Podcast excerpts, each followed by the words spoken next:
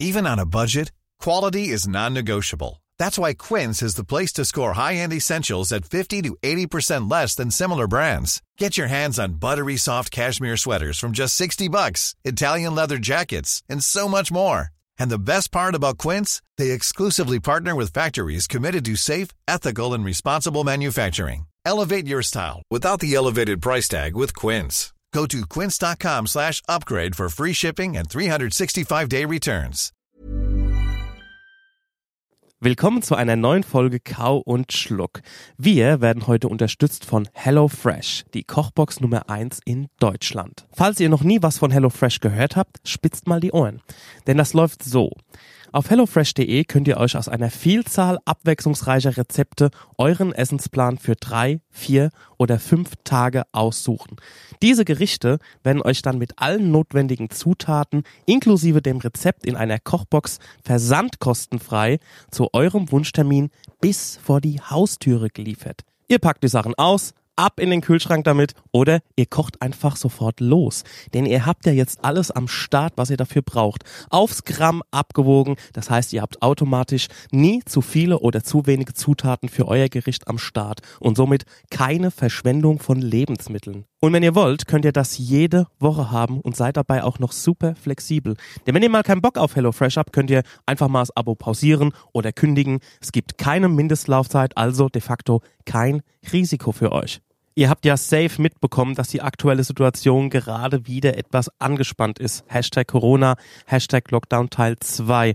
Man soll seine Kontakte reduzieren, man soll nicht so vielen Menschen begegnen und wahrscheinlich ist es daher auch nicht so gut, wegen jeder Paprika in den Supermarkt zu fahren. Deshalb ist es doch die Gelegenheit, einfach mal HelloFresh auszuprobieren. Und da können wir euch ein bisschen über die Schwelle helfen. Denn wir haben ein wunderbares Angebot für euch zusammengezimmert.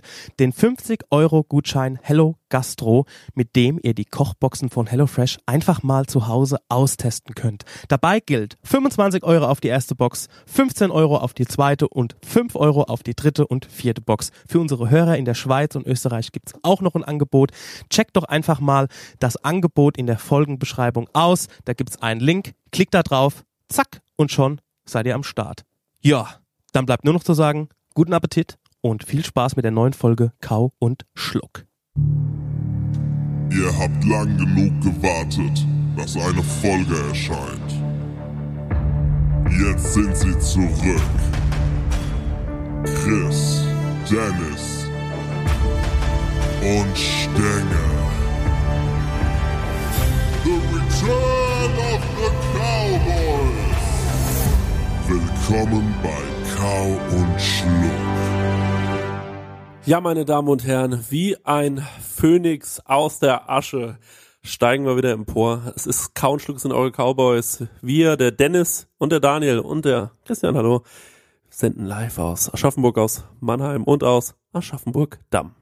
Äh, ja, was soll ich sagen? Wir sind wieder da. Äh, wahnsinnig schön, wieder eure Stimmen zu hören. Ähm, und äh, ich habe gerade eben äh, den Dennis gesehen auf meinem Skype-Bildchen und da habe ich mir gedacht, toll, dass es endlich wieder so weit ist. Es ist übrigens heute nur zur Einordnung, es ist Mittwoch 22.55 Uhr, also die neuen Corona-Maßnahmen sind jetzt gerade bestimmt worden und wir haben, und das können wir jetzt feierlich direkt mal vorausschicken, beschlossen, dass wir jetzt, nachdem wir eh so mehr oder weniger erstmal arbeitslos sind, ne, ähm, haben wir ja eigentlich auch Zeit und können ja diesen Podcast mal so langsam wiederbeleben, haben wir uns gedacht. Und deswegen kommen wir jetzt, Achtung, Trommelwirbel, jede Woche. Das machen wir jetzt mal so bis kurz vor Weihnachten, bis uns vielleicht wieder so ein bisschen die Puste ausgeht und hoffentlich auch das Geschäft wieder los. Aber ähm, wir versuchen jetzt erstmal unser Bestes. Und heute natürlich direkt in der Heiligen Dreifaltigkeit der Bestbesetzung. Hallo Daniel, hallo Dennis. Ciao ragazzi. Hallo Wunderschön, ihr eure zwei. Stimmen zu hören. Ja, schön Und, euch zu äh, hören. Ja, Ja. schön mal durcheinander geredet. so voll überschnitten. Ähm, aber schön, ja. ja, es ist eine, ist, eine, ist eine super Sache, zurück zu sein. Hallo, liebe Zuhörerinnen und liebe Zuhörer. Ja, Chris hat schon richtig gesagt, ähm, wir waren lange weg, sind wieder da, wie Phoenix aus der Asche und ähm, wir hoffen, ihr habt uns vermisst, weil wir haben euch vermisst. Und es ist einfach schön und es tut mal gut, ähm, wieder miteinander zu reden ähm, über die äh, wichtigen und unwichtigen Themen in der Gastronomie. Ich muss noch mal ganz kurz eine Sache vorausschicken, ähm, bevor der äh, Stenger die Leute begrüßt. Das ist mir nämlich ein wahnsinniges Anliegen, denn ich weiß ja nicht, wie es euch geht da draußen. Ähm, jetzt geht ja wieder hier der Lockdown los und da will man sich ja immer schön ein bisschen besaufen. Und ähm, das sollte in Maßen und in Maßen passieren. Deswegen ähm, sucht ihr wahrscheinlich gerade, wo kann ich mir was bestellen? Und der liebe Max, ein guter Freund von uns, ähm, von, äh, wir haben den kennengelernt über die Trautfabrikate, also ich habe ihn darüber kennengelernt, der hat uns Wein zugeschickt. Dennis, kannst du dich erinnern? Ja, na klar, das Ja. war, Das, das war, das war schon eine Weile her, aber und natürlich er hat kann gesagt, und er hat gesagt, Ja. rede, ihr könnt es ja einfach mal in der nächsten Folge, die ihr macht, besprechen, dass ich euch das zugeschickt habe. Und dann kam einfach keine Folge. Und dann kam aber die Weine sind leer, ja. Folge. ja. die Weine sind leer Ja. getrunken. Ich weiß, mir haben sie wahnsinnig gut geschmeckt. Bestellt haben wir die bei studiowien.de. Mm, Heißt nicht Studio, wa? Studio Wör heißt es wahrscheinlich. Ich kann es nur so nicht aussprechen, so schön wie du. Ähm, das ist so der feine Unterschied zwischen so einem einfachen Bauern-Smoothie wie mir und so einem Sterne-Koch wie dir, Dennis. Aber auf www.studiowien, ich spreche extra so aus, wie man es dann eintippen muss, V-I-N. .de, äh, Instagram haben die natürlich auch, da könnt ihr euch das mal angucken, ähm, da geht einiges und äh, da kann man sich mal einen schönen Suff bestellen. Hast du eigentlich auch Flaschen bekommen, Stenger? Ja, habe ich. Die sind aber auch alle schon weg. Also die sind alle schon ähm, quasi getrunken, verdaut und äh, Rausch ausgeschlafen. Aber die waren sehr, sehr gut. Das, das ist wirklich wahnsinnig lange her. Ich, wa- ich weiß. Ich bin damit durch die, ich bin damit durch die Weinberge sogar gelaufen. Wir waren in der Pfalz und haben die mit, also so im Rucksack mitgenommen, so ähm, zum, zum, ja, to go, auf dem Weg trinken. Ja, War ich sehr, mich ja- sehr angenehm. Also erstmal, hallo, äh, Daniel, wir haben dich ein bisschen gerade eben so ein bisschen, du, du wirst einmal so blöd Nee, überhaupt, überhaupt gar kein Problem. Gar kein Thema. Was uns ja auch zugeschickt wurde, waren die Kochboxen von unserem heutigen Partner von HelloFresh. Und ich glaube, Dennis, für dich war es das erste Mal, dass du ähm, was von HelloFresh bestellt hast, also eine Kochbox. Der Chris hat es ja schon ausgiebig gemacht ähm, beim ersten Lockdown. Ich habe es auch mal genutzt und jetzt bin ich mal auf dein Resümee gespannt. So. Ja, wie es immer so ist, beim ersten Mal tut's ein bisschen weh. Aber nur, das war halt mein Fehler, weil ich einfach dumm war. Ich habe die Box bekommen, habe die ausgepackt und ähm, da ist so ein super Kühlkissen drin. Und ich habe gedacht, ja, das ist ein schönes Kühlkissen und ähm, habe meine Zutaten in den Kühlschrank gepackt, diese äh, sehr gut gepackten, wirklich sehr gut verpackten äh, Plastik, äh, Papiertüten, Plastiktüten. HelloFresh achtet äh, allerdings äh, sehr darauf, dass es kein Plastik ist, sondern wirklich ähm, 50 Prozent bis jetzt schon auf äh, Papier und ähm, umgestellt ist. Auf jeden Fall habe ich ähm, dieses Kühlkissen leider nicht in den Kühlschrank, also ich habe nicht reingeschaut und da äh, ja, war ich ein bisschen dumm und hatte meine Ware dann im Kühlkissen im Warmen liegen und habe am nächsten Tag erst entdeckt, dass da noch was drin war, aber HelloFresh sehr gut gemacht, es war noch gekühlt. Das heißt, ich habe ohne Bedenken damit kochen können und äh, ich habe zweimal ähm, damit gekocht. Und Ich, wir, hatten, wir hatten drei, drei Sachen für drei Tage. Ich hatte die Family Box und ähm, ich habe zweimal damit gekocht und die Fredi hat einmal damit gekocht und wir sind wirklich sehr gut damit zurechtgekommen. Ähm, hat gut geschmeckt, ja. Ich habe mir das ja im ersten Lockdown äh, schon geholt, denn äh, da hatte ich ja äh, irgendwie dann auch keinen Bock mehr. Irgendwann hast du ja auch keinen Bock mehr, dir jeden Tag was auszudenken. Ne? Selbst wenn du Koch bist, ähm, irgendwann hast du da, stehst du da jeden Tag und überlegst dir, was mache ich denn heute schon wieder? Und ähm, was mir bei HelloFresh aufgefallen ist, die ersten Male habe ich immer nur die Rezepte gekocht, die man mir zugeschickt hat. Und ähm, das sind dann immer so, ist so eine Mischung auch so zwei, drei Sachen, die sind so, da geht es ein bisschen mehr ab, also auch gerade so von der von der Produktvielfalt her. Und dann gibt's auch mal natürlich sowas relativ Basic-mäßiges wie so eine Bolognese. Die aber natürlich, ich liebe ja Bolognese, bin der größte Bolognese-Fan.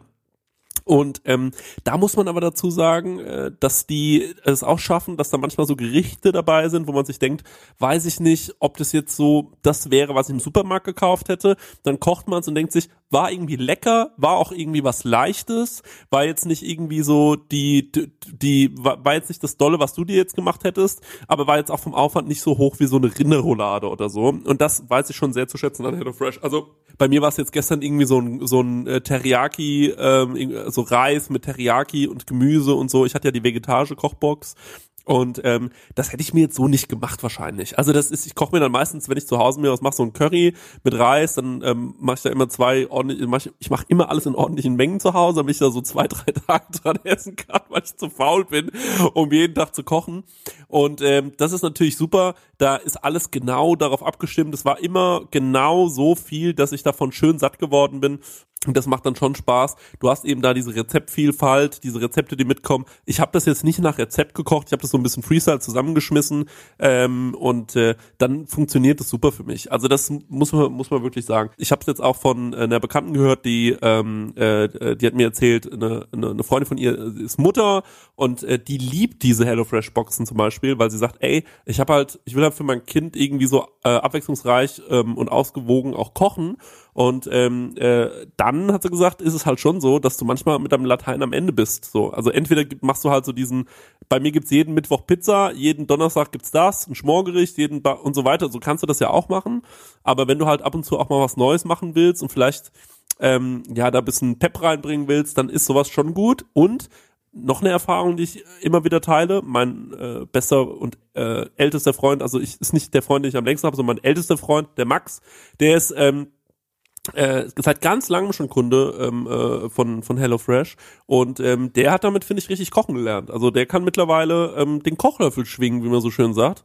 Und ähm, weil irgendwann kriegst du natürlich dafür auch ein Gefühl. Du merkst dann, ah, okay, so funktioniert eine Mehlschwitze, ah, okay, so funktioniert anscheinend eine Bolognese, jetzt hab ich's drauf. Und wenn du die dann dreimal gekocht hast, die HelloFresh Bolognese, dann kannst du natürlich, also dann brauchst du das Rezept nicht mehr und dann kannst du vielleicht sogar hergehen und sagen, ich mache jetzt mal da so mein eigenes Bologneschen draus und die noch ein bisschen abwandeln ähm, oder ergänzen oder äh, ja, alles mögliche halt. Und das, das ist, glaube ich, so ein bisschen ähm, äh, sind die Vorteile von HelloFresh. Ich habe mir aus der Hello Fresh Box diese Gnocchi mit rote Beete und Bacon gemacht und nur um das kurz abzuschließen, das finde ich halt das Geile dran, dass man, ähm, dass man so Rezepte geschickt bekommt, wo ich denke, oh rote Beete schwierig, ne? Also da bin ich jetzt nicht der Riesenfan von, aber dann macht man das und dann merkt man, ey, das passt ja super geil zusammen und ähm, ich finde es auch geil, dass dann irgendwie dieser Aspekt, ähm, dass, dass das Essen für die Woche durchgeplant ist, dass es einfach schon ein, schon hinter einem liegt. Man kommt heim und man kocht dann einfach dieses, dieses Essen, was geschickt wurde und ähm, dann hat man das schon irgendwie aus dem Kopf raus. Also das habe ich heute gegessen, die Gnocchi mit roter Beete gab's heute Abend bei uns.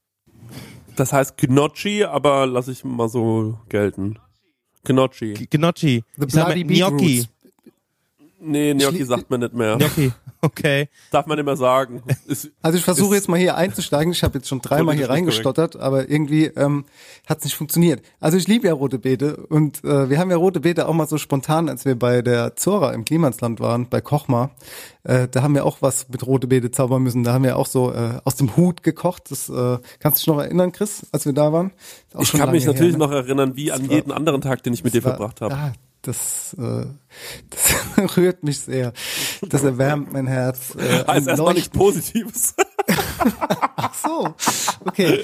nee, nee, das war wirklich schön. Ich weiß ja noch das Hotel, in dem wir untergebracht äh, waren. Und da können wir doch mal ganz kurz Werbung machen für die liebe Zora, wenn ihr in der Nähe von Hamburg wohnt. Ich glaube, die hat sich äh, selbstständig gemacht. Ich glaube, in Hamburg Weidekantine heißt es, mit ihrer Schwester. Super süß. Ähm, da könnt ihr hingehen, wenn man wieder in Restaurants gehen kann. Ab 1. Leute. Dezember, Stark. Freunde. Ey, das ist total schwierig. Wie gesagt, wir wollten ja darüber nicht irgendwie reden, aber es kam halt Nee, heute. deswegen brechen wir jetzt auch ab. Wie, Ja. wie Wir brechen ab. Aus? Lass uns wir doch mal über rote Beete aus? reden. Nee. lass uns mal, lass uns mal darüber reden. Wenn jetzt so wöchentliche Planungen für, für Essen ansteht, da bin ich ja immer noch komplett schlecht drin in Essenplan. Ich habe jeden Tag noch das Problem, was esse ich. Heute habe ich tatsächlich Bolognese gegessen. Kein Witz, Real Talk. Ich glaube, das ist auch das häufigste, was ich unter der Woche esse, weil ich mir das immer aus der Küche von nebenan mitnehme und nicht selbst koche.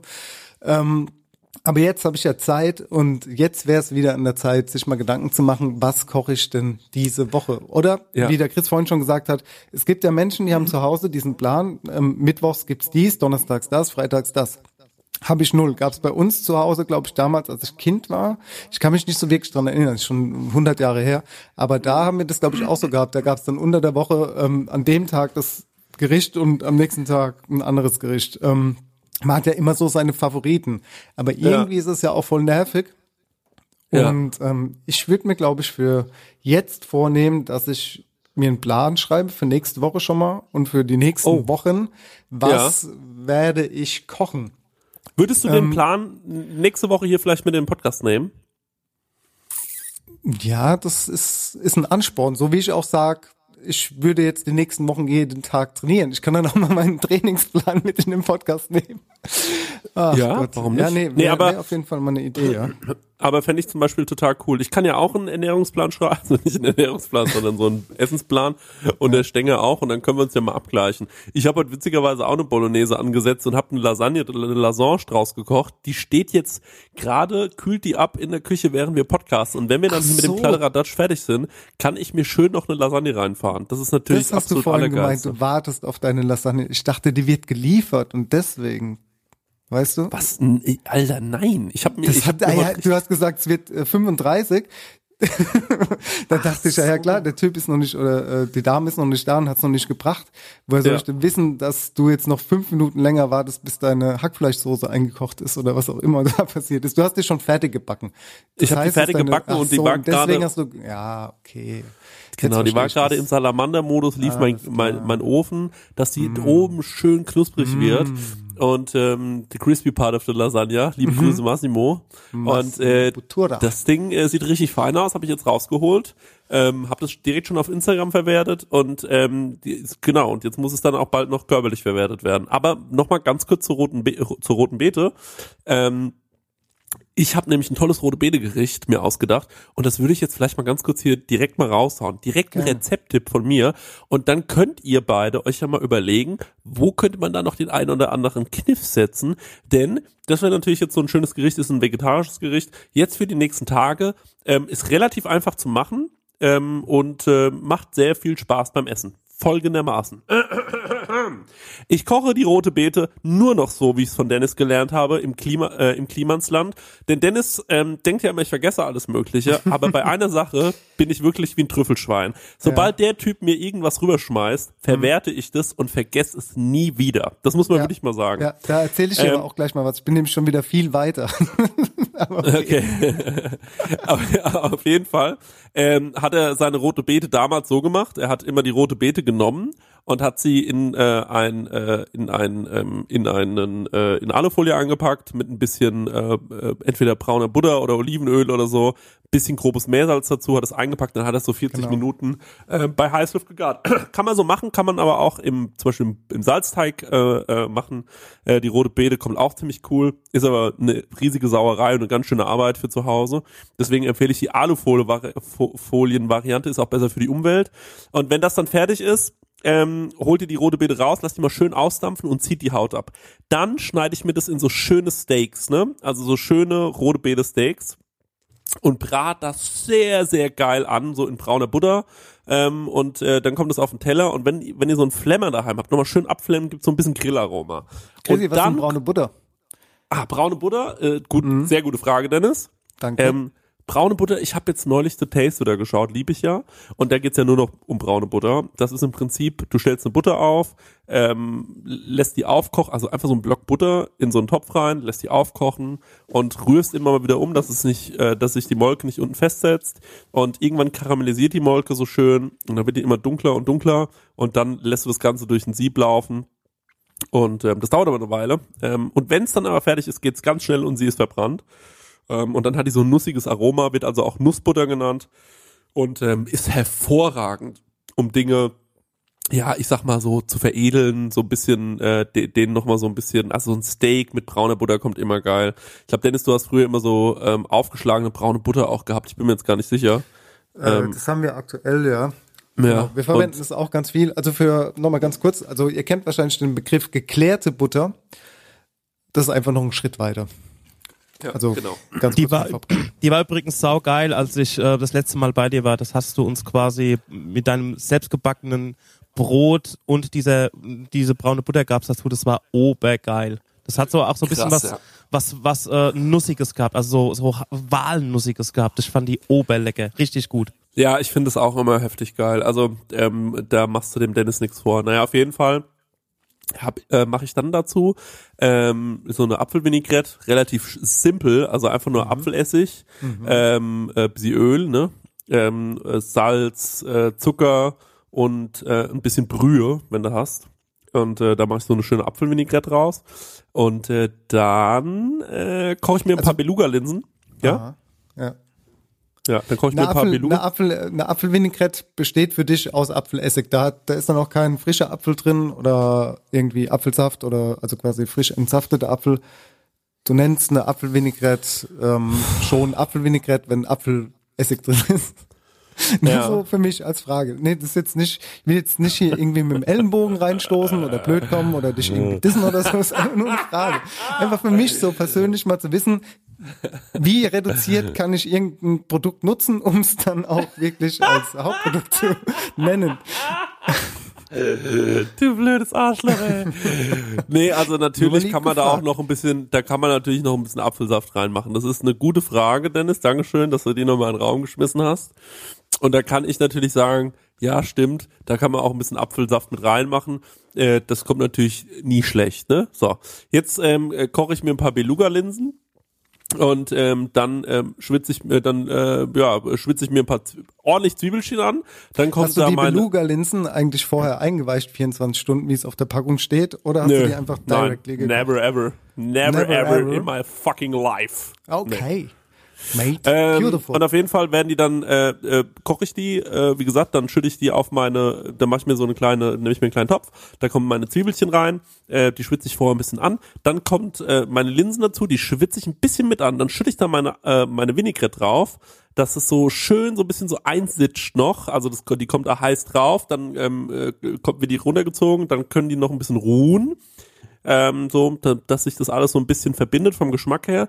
Dann äh, kommt da ein bisschen schwarzer Pfeffer dran, ein bisschen Pecorino und ähm, noch ein paar Haselnüsse und dann wird das alles angerichtet auf diesem rote Beete-Steak. Und ich sag euch was, Leute, das ist richtig lecker.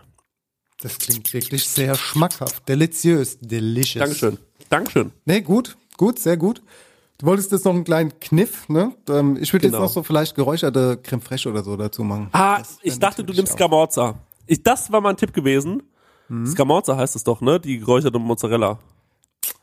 Äh, ich bin zwar Italiener, Ragazzi, aber äh, ich habe den Begriff dafür vergessen. Es tut mir sehr leid. Okay, ja. Ich, gehe Ich glaube auf jeden Fall, ich, und würde die Creme Fraiche räuchern oder so.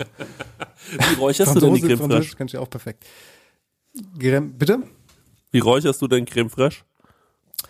Ähm, ich nehme Apfelholzspäne und ähm, nehme GN-Blech, mach da unten die Späne rein. Du kannst auch Buchholzen, Späne oder was auch immer nehmen.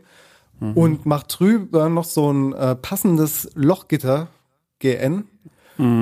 Und da drauf stelle ich nochmal ein GN, wo ich dann die Creme Fraiche reinmache und äh, zünde dann quasi, also was heißt, du musst es nicht anzünden, du kannst es auch direkt auf die Induktionsplatte stellen. Also wenn du den schnellen Weg gehen willst, wenn du keinen Räucherofen hast oder so, ne, dann ähm, deckst du das Ganze mit Alufolie ab und äh, gibst einfach mal Vollgas und dann musst du halt einfach die Zeit bestimmen, wie stark du das räuchern willst. Ob du es jetzt fünf Minuten oder zehn Minuten räuchern willst, da ist der Fantasie keine Grenze gesetzt. Das Und diese Ganze Hitze macht auch- dieser Creme Fraiche, dieser Hitze empfindlich ist nix aus. ähm, doch, natürlich macht die Hitze dem Ganzen schon was aus, weil eine Creme Fraiche ja weiß ist und ähm, dieses Räuchern ja auch ein bisschen Farbe abgibt. Aber ähm, du erzielst damit auf jeden Fall ein gutes Ergebnis, würde ich mal Cool. sagen. So kannst du auch Klingt Butter toll. räuchern oder Öl oder äh, was auch immer. Also Räuchern ist ja auch ein großes Ding. Also ich räuchere relativ viel zurzeit. Also irgendwelche Dinge, denen ich nochmal durch ein Rauch, äh, Raucharoma Geschmack gebe. Da ich ja kein Feuer nutzen kann bei uns wegen ähm, ja, Brandschutz, muss ich mir irgendwie anders helfen. Und dadurch räuchere ich relativ viel, um nochmal irgendwie so punktuell nochmal so einen kleinen, kleinen Geschmack dazu zu geben bei uns. Aber Klingt toll. um zur Rote Beete äh, zurückzukommen und äh, das kleine Upgrade, das ich jetzt mittlerweile mache mit meiner Rote Beete, ist, ich lasse die roh, ich schäle die mir und schneide die ganz dünn in eine Aufschnittmaschine auf und habe dann ähm, ein Fond aus äh, rote Betesaft, äh, mache dann noch ein bisschen Teriyaki und ein bisschen ähm, Palmzucker und äh, Kombo-Essig dran und koche quasi diese dünnen rote Betescheiben ähm, bis kurz vor knapp, also sie haben schon noch Biss, ja, also die sollen noch Biss haben, aber sie sollen schon gar sein, diese rote Betescheiben. Und dann trockne ich die halb gar im Dehydrator an und ähm, ja. mache mir noch mal eine Reduktion aus dem rote Betesaft, so so eine Art Lack und habe dann so so eine halbgare, aber schon gegarte rote Beete, aber die so halb getrocknet ist und ähm, bepinsel die noch mal mit dem Lack. Das ist äh, der Wahnsinn. Also das ist richtig richtig lecker. Das ist natürlich für zu Hause ein bisschen aufwendig, ich zu, aber das kann man, kann man ja jetzt mal Wobei, machen, wenn man wobei, Zeit hat. ne, wobei. Und, ähm, und dazu könnte ich mir wieder deine Creme Fraiche vorstellen. Da würde ich, glaube ich, einfach nur die Creme Fraiche äh, bisschen Mhm. hinspritzen und dann nur da so diese, diese Dinger äh, drumrum legen. Ja, Oder was machst du da noch dazu? Nüsse. Ich finde ja, die Haselnuss passt perfekt dazu, ne? Haselnuss ist einfach eine Killernuss, ne? Aber generell Nüsse sind ja super. Also du kannst auch eine Walnuss, finde ich, passt perfekt zu rote Beete. Haben wir jetzt in der zweiten Liebe auch mit einem Sauerrahm, Spuma und äh, Sumak. Sumak ist so ein orientalisches Gewürz, was ein bisschen säuerlich ist, so lila Farbe. Das passt super, wenn ich Ja. mich da, wenn ich mich mal einmal einbringen kann. Ich verstehe nämlich gar nichts, was ihr wollt. Ähm, das ist, ist mir geil, wenn du so einen Petersiliensalat machst. So einen Petersiliensalat mit ein paar Kokosraspeln drin, Zitrone und dieses Sumak. Das ist obergeil. Das ist mein Sommersalat. Love ich forever. nimmst du krause Petersilie oder nimmst du glatte Petersilie? Ähm, ich nehme glatte Petersilie. Kennst du den Unterschied, Daniel? Ähm, ich ich würde fast, also ich würde sagen, die, nee, ich kenne ich kenn den Unterschied nicht, aber wenn ich jetzt mal, ähm, wenn ich jetzt mal, wenn ich mal raten dürfte, ist, ich habe so das Gefühl, dass die, dass die ähm, glatte Petersilie einfach so ein bisschen ähm, saftiger und fresher ist als die gekräuselte. Das ist so mein optischer Eindruck und mein haptischer Eindruck. Aber du wirst mir jetzt wahrscheinlich erklären, was denn der genaue Unterschied ist. Naja, die Frage war ja eigentlich ganz einfach. Ich wollte nur wissen, ob du die unterscheiden kannst im Supermarkt, wie sie aussehen. Aber du gehst Ach jetzt halt so. in die Tiefe. Ja, das, das, das also wer das nicht erkennt, ne? Aber da, kurze Zwischenfrage, was ist Nee, der Unterschied? ich finde, ich finde, ich finde, ähm, ich finde, krause Petersilie ist bitterer. Die ist, ähm, ich finde sie vom, vom bisher, wenn du so reinbeißt, finde ich sie eigentlich gar nicht schlecht, aber man benutzt sie, glaube ich, seit 1990 nicht mehr wirklich, außer man ist ähm, irgendwie, äh, wenn man dekorativ nicht so kreativ ist, dann legt man die noch an den Tellerrand wie 1990. Aber ähm, ich finde, dass halt eine glatte Petersilie einfach viel feiner im Geschmack ist. So, das ist eigentlich der Unterschied. Und ähm, noch eine Frage hätte ich. Was ist denn der Unterschied zwischen, es gibt immer im, im Supermarkt so einen frischen Knoblauch. Weißt du, was ich meine? Also Der junge Knoblauch, der junge Knoblauch. Was ist der Unterschied zwischen der noch dem so jungen einen, so einen grünen Stiel hat. Genau, und der, wo schon so zusammen um die Knollen, also die, wo schon so ein bisschen Ja, härter ja, sind. Was ist denn ja. da der genaue kulinarische Unterschied? Äh, der kulinarische Unterschied ist tatsächlich sehr groß, weil der junge Knoblauch ja relativ früh geerntet wird und einfach nicht so scharf ist und viel milder und aromatischer Ah. äh, in seiner ganzen ja, Vielfalt. Also ich liebe jungen Knoblauch, benutze den eigentlich auch in der Regel viel öfter als ähm, ja, reifen Knoblauch, der ja schon diese, diese, äh, diesen Trieb wiederentwickelt, dieser grüne Trieb, der dann, äh, wie ihr wisst, sich in dieser, in dieser Knoblauchzehe entwickelt, der ja auch, dem sagt man ja nach, dass er quasi dafür sorgt, dass man aus dem Mund stinkt und der auch bitter ist.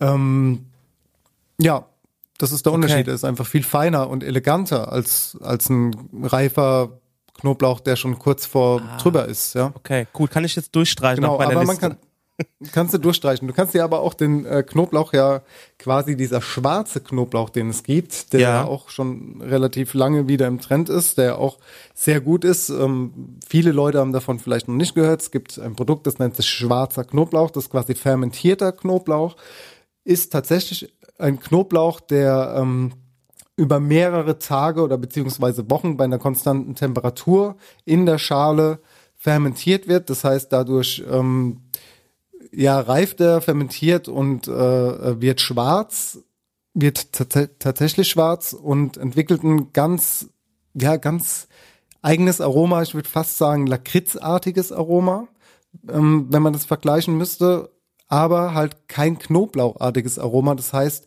du ähm, ja, du riechst auch nicht nach Knoblauch, wenn du den Knoblauch isst. Und es schmeckt auch nicht nach Knoblauch. Es ist ein ganz eigenes Produkt. Das kannst du aber auch, wenn du Hobbykoch bist, ähm, zu Hause machen. Du musst halt eine konstante Temperatur haben. Ich glaube, lass mich lügen, es sind so 39 bis 40 Grad, wo du das vielleicht ja mindestens vier bis acht Wochen ähm, lagerst und dann sollte das funktionieren. Ich habe das selbst noch nicht gemacht, das kannst du aber auch so kaufen. Ja. Bei mir sind die voraus äh, die äh, die ähm, die Gegebenheiten leider ähm, nicht so, dass ich das bei mir im Betrieb machen kann.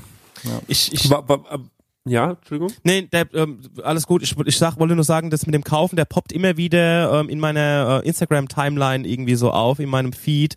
Ähm, der ist scheinbar on Vogue im Moment. Also das, ist das Einzige, was ich sagen wollte. Und der ist auch entsprechend schon teurer natürlich, ne? Und da sehe ich einfach immer aber Bilder, wie die da draußen halt. Brei machen und ihn aufs Brot schmieren, aber da ist er doch dafür zu schade eigentlich, oder? Er ist schon expensive, ne? Es Ja, ist ja. kein günstiges Produkt. Ähm, aber ich glaube, für Veganer oder Vegetarier, wenn, wenn du das auch unter einem Humus eventuell, ich habe das noch nicht probiert, ich, ich, ich stricke jetzt einfach so in meinem Kopf Ja. so ein paar Gedanken. Du könntest das theoretisch bestimmt auch unter einen Humus mischen, aber dann das pure, die pure Knoblauchpaste aufs Brot wäre viel zu intensiv. Also ich weiß nicht, wer das macht. Wahrscheinlich ist da noch irgendein anderes Mittel, also irgendeine Ja, ja. Basis, wo das untergemischt ist. Ich glaube nicht, dass das sich jemand Okay. pur aufs Brot klatscht. So, das kann ich mir nicht vorstellen. Also Gut. falls ja, ähm, könnt ihr mir gerne mal schreiben auf Instagram at Emma Wolf since 1920. Wow.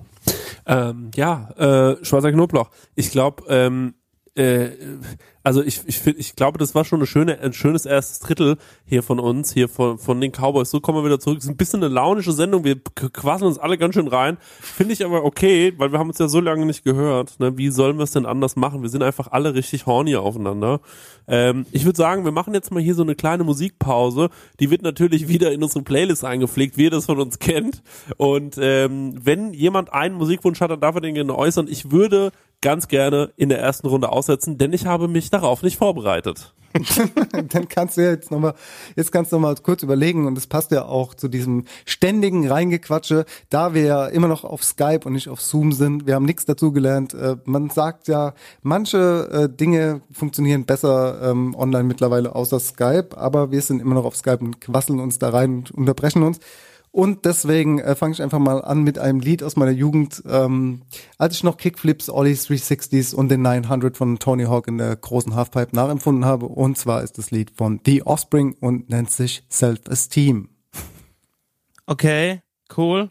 Ich wünsche mir, äh, äh, danke, ey, ich bin danke, auch völlig danke, überrascht. Ich habe jetzt einfach mal geguckt, was ich als letztes gehört habe. Ich wünsche mir Sexy Motherfucker von Prince. Wow, Stenger, ey, das hast Da du als letztes gehört. Ja, ja, ja. Heute habe ich heute Das früh gehört. Ja, You Sexy Okay, Motherfucker. okay, okay. Ja, von Prince. Coole Nummer. Das hast du gehört vom Podcast, das letzte Lied, oder? Nee, so heute, heute so, keine Ahnung. Das letzte Lied, ich habe ja den ganzen Tag im Studio gesessen und Podcasts geschnitten und äh, zusammengesucht Mhm. und was. Und das war, was ich unter der Dusche gehört habe. Das war das letzte, was auf meiner Playlist jetzt quasi gerade hier war. Und während ich mich geduscht habe, so in Zeitlupe halt. Ne? Wahnsinn, Weißt du? Und Ja. du hast in deiner Dusche bestimmt noch einen Spiegel, oder? Nee, ich habe mein, ich hab mein, ich hab mein eigenes Duschgel. Weißt du das überhaupt? Ich habe mein eigenes Duschgel von DM, von Balea. Alter, da musste ich mich ja neulich mit waschen, weil ja nichts mehr da war im Haushalt. Ja, ich, ich habe ähm, ich hab ja vor, äh, warte mal, war das? Ich habe ja vor zwei Jahren meinen ähm, meinen äh, Weihnachtskalender versch verschenkt und letztes Jahr ähm, habe ich eine abgespeckte Variante gemacht. Jeder von meinen äh, von ich sag mal von meinen Podcast-Freunden hier aus Aschaffenburg, Marek, Chris, äh, Max und so weiter, die haben von mir von Balea ein äh, bedrucktes Duschgel bekommen. Also du kannst da random ein Bild reinziehen und da habe ich halt ein Bild von mir auf eine, also mit nacktem Oberkörper auf eine Duschgelpackung drucken lassen. Und damit hast du dich halt geduscht? Nee, heute nicht, heute nicht. Aber es ist mir letztens mal passiert. Ja. Ich wünsche mir noch von I- äh, von äh, von Justin Timberlake und äh, 50 Cent AO Technology wurde irgendwann mal von Milo gecovert. Äh, kennt ihr wahrscheinlich noch, ist ein unfassbar geiler Song. Immer wenn man sich nicht so geil genug fühlt, um vor die Tür zu gehen, einfach den Song anmachen und es läuft wieder, Leute. Will ich auf keiner Party mehr vermissen. Stenger, du als DJ, wenn irgendwann mal wieder gefeiert werden darf, bitte auflegen. Jetzt machen wir kurz eine kleine Pause. Bis gleich, eure Cowboys. Ciao. Ciao ragazzi. Hauchzarte Milchschokolade, köstlich cremiges Eis und im Kern ein Traum aus feiner Luftschokolade. Der luftige Traum von Sky wird dich verführen. Willkommen zur zweiten Runde Count das zweite Drittel, weil das Wort eben schon mal gefallen ist, zweite Liebe. Dennis, du hast seit dem letzten Podcast ähm, in Klammern dein zweites Restaurant eröffnet, die zweite Liebe. Ganz genau, in Klammern, weil äh, wie auch die Emma, es ist ja nicht mein Restaurant. Äh, Ja. Der Ashkan Mahmoud, mein Geschäftsführer, der ist ja quasi der äh, Fädenzieher, dem ich sehr dankbar bin. Und wir haben, genau, wir haben im Jungbusch im äh, Multikulti-Szeneviertel äh, äh, ein zweites Restaurant eröffnet. Das ist jetzt ist tatsächlich auch schon wieder ein paar Monate offen. Wir haben die Immobilie jetzt aber auch schon länger. es hat auch sehr lange gedauert, bis wir ähm, das umgesetzt haben. Wir haben dann nach dem ersten Lockdown haben wir gesagt, okay, wir müssen es jetzt einfach mal durchziehen, komme was wolle und äh, haben das eröffnet und äh, ich bin auch sehr froh, ist ganz ganz äh, geil geworden und äh, hat einen ganz eigenen Charme, weil das so ein ganz kleiner Raum ist und so ein bisschen wie so eine Kiezbar aussieht, weil du auch wieder ganz wenig Sitzplätze hast und die Bar mitten im Raum ist. Ein, das ist ein roter Raum, das ist einfach rot, ja, alles ist rot gestrichen. Ähm, aber jetzt im Sommer, als es offen war, ähm, hat halt äh, Jungbusch halt, wie gesagt, ein ganz eigener Flair dort. Das ist so ein ziemlich abgerocktes Viertel, wo äh, ziemlich viele Studenten halt dann ausgelassen irgendwie durch die Bars tingeln und das ist ein weißes Haus, das es schon jahrelang gibt, bevor das ganze Viertel irgendwie ähm, ja ähm, modern geworden ist. Das hieß auch schon davor, Zweite Liebe, hat eine gute Reputation gehabt und ähm, wir haben uns dafür entschieden, den Namen dann auch zu übernehmen. Das heißt jetzt halt einfach Zweite Liebe bei Emma Wolf und ähm, ja, dort haben wir aktuell drei Tage auch nur offen die Woche oder hatten. Jetzt durch den neuen Lockdown ist natürlich wieder schwierig, aber ähm, Donnerstag bis Samstag war da offen und äh, nur abends. Und das äh, macht ein Koch von mir, der Rocco, der auch äh, von Anfang an bei der Emma dabei war. Und das heißt, ich kümmere mich darum, dass ich dafür zuständig bin, die Rezepte beizusteuern. Und ähm, da gibt es einfach leckeres Essen und ganz leckere Getränke und du hast da einfach eine gute Zeit. Der äh, Chris äh, war tatsächlich schon da. Im Sommer haben wir uns gesehen und ähm, ich glaube, es ja, war ein schöner, legendärer Abend irgendwie. Schade, dass du nicht dabei warst, Stengi, aber es war Da cool. kam ich gerade vom schön. Urlaub zurück, also deswegen, da war ich irgendwie äh, Stunden auf der Autobahn von Berlin nach Aschaffenburg und die sind da, glaube ich, am gleichen Tag dann hingefahren und da wollte ich, äh, ähm, nicht böse gemeint, wollte ich nicht schon wieder auf die Autobahn irgendwie und ähm, deswegen Nee, hat es ich nicht geklappt bei mir. Kann ja. ich voll verstehen. Ähm, mein absolutes Highlight neben dem leckeren Essen ähm, war äh, Gin Capri und den habe ich an dem Abend auch sehr genossen. Das ist einfach nur ein Gin gewesen mit einem Capri-Eis drin und äh, das hat viel Spaß gemacht. Danke dafür. Das war Rocco seine Idee, ja. Das ist echt ein geiles Ding. So einfach ein Emma Wolf Gin nehmen, ein Capri-Eis rein und dann mit Tonic Water auffüllen. Und äh, du hast einen guten Drink, der ein bisschen moderner ist. Du kannst einfach mal ein Eis am Stiel in deinen Gin Tonic reinhauen. So für den nächsten Sommer, kleiner Tipp, aber geht auch im Winter, funktioniert hervorragend. Ja. Ich habe äh, gerade eben mal ein Stück von meiner Lasagne probiert und es ist vielleicht die beste Lasagne, die ich je gegessen habe. Ähm, hast du irgendwelche Tricks bei der Lasagne? Wir machen ja irgendwie einmal im Jahr eine Nope. Lasagne. Gar nicht, einfach wie Stani-Lasagne. Nein, eine Standard-Lasagne natürlich. Also ich habe mir ein, äh, ähm, ich habe eine Bechamel gekocht und habe ein, ach, auch nicht mal richtig. Also ich koche einfach eine helle Soße, ich koche eine Bolognese, die muss natürlich lecker sein und ähm, dann äh, kommt äh, kommt es in den Ofen mit bisschen Käse drüber und dann äh, schmeckt es, wenn du Glück hast, sehr sehr gut. Und jetzt schmeckt sehr sehr gut. Ich freue mich. Ich will diesen Podcast hinter mich bringen, damit ich endlich dann gleich lecker die Lasagne essen kann. Oh, da freue ich mich drauf. Das ist ja das Beste, wenn das Essen schon auf einen wartet. Das einzige Gute am Rauchen ist ja, dass man manchmal von draußen reinkommt und dann steht da schon das leckere Essen auf dem Tisch. Das muss man einfach mal so sagen. Ne? Das ist schon, äh, das ist schon das, das ist schon so das aller allerbeste.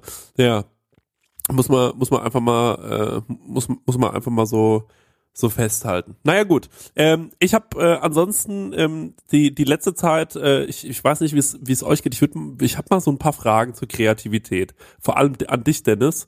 Ähm, denn Stenger, du musst dir selten neue Gerichte ausdenken, aber ähm, wie machst du das eigentlich? Weil ich habe, ich muss ja bei uns die Karten schreiben und äh, wie, was hast du so für Tipps und Tricks? Wie gehst du an sowas ran? Wie schreibst du so eine, so eine Karte? Wie fällt dir ein neues Gericht ein? Für mich ist es immer, ähm, mir fällt es wahnsinnig leicht, mir neue Sachen auszudenken. Das muss ich wirklich sagen. Das ist so meine große Stärke. Also ähm, mir was im Kopf zu überlegen und dann ähm, äh, schreibe ich das auf die Karte und dann kaufe ich alle Zutaten und dann kann ich daraus was Schmackhaftes kochen. Das konnte ich schon immer gut. Also wenn du mir jetzt wahrscheinlich ein Produkt hinwerfen würdest, könnte ich mir äh, relativ schnell was Leckeres damit überlegen. Und ähm, Okay, was machst du mit Topinambur? äh, Topinambur finde ich übrigens schmeckt ein bisschen wie eine Kokos, äh, wie Kokos. Ähm, äh, das finde ich äh, finde ich wahnsinnig interessant. Wie Kokosnuss. Ja, absolut. Koch mal ein Topinambur-Püree her, ja. Ähm, also die, die Schale vom Topinambur kann man super verwenden, weil das, glaube ich, die besten Chips gibt überhaupt.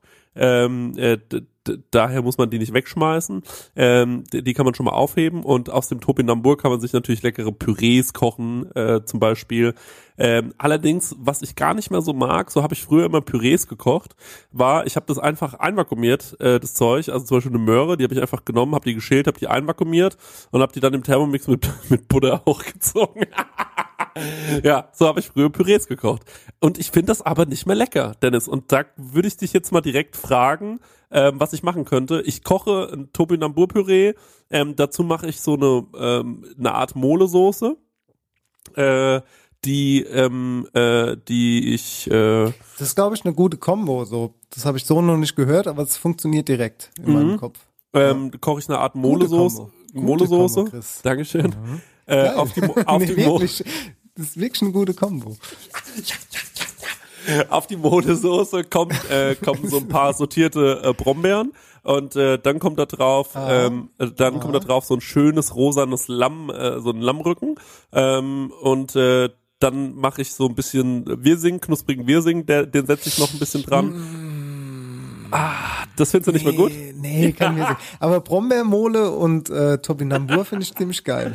Ich finde das mit dem Wirsing- ganz geil, weil es so ein bisschen bitter ist. Den, den Wirsing würde ich gleich mal ausladen von der Party. Den würde ich Ja. sagen, du kommst heute nicht rein. Du willst wahrscheinlich die Chips von, äh, die, das Knusprige über die Topinambur-Chips lösen dann am Ende. Ja, ja, ich will, also wie wir Topinambur-Chips gemacht haben, ähm, vor einiger Zeit mal war, dass wir quasi ähm, die gedämpft haben, die Topinambur ganz weich und dann ausgekratzt haben, dass wir f- das Innere ja für ein Püree genommen haben und die Schale dann quasi in, in Nussbutter ganz, ganz lange äh, knusprig gebacken haben, also so in der Pfanne sortiert haben und das war einfach äh, ein Riesenakt. Also nicht so, dass du die, die irgendwie in, in Öl mal schnell frittierst, sondern wirklich so auskratzen und dann äh, Trockne noch mal wahrscheinlich, so wie ich dich kenne.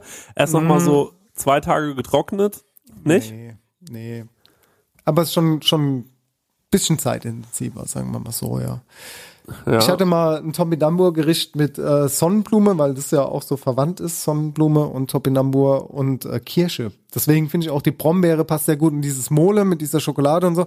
Ich, wirklich gute Idee, Chris. Dankeschön. Da, da, da würde ich gerne mal klatschen und da hätte ich auch gerne mal so einen Sound vom richtig, eingebaut. freut mich So einen richtig. Klatsch-Sound. Ah, das freut mich richtig, Mann. Wirklich, das ist toll. Aber den. Wirsing, den laden wir nochmal aus, ne? Den laden wir nochmal aus, den Wirsing. Der kann vielleicht Dankeschön. nächstes Mal noch kommen. Werfen wir mal noch ein Produkt hin. Komm, werfen wir mal noch ein Produkt hin. Das Spiel liebe ich doch. Komm, mach noch ein eins. Ja, willst du noch ein Produkt? Du Ja. kriegst noch ein Produkt von mir. Ähm, du kriegst von mir das Produkt, das sich nennt. Jetzt, ich, jetzt bin ich auch gerade kurz überfordert, weil meine Produktpalette begrenzt sich nur auf Sellerie, Karotte und Lauch. nee.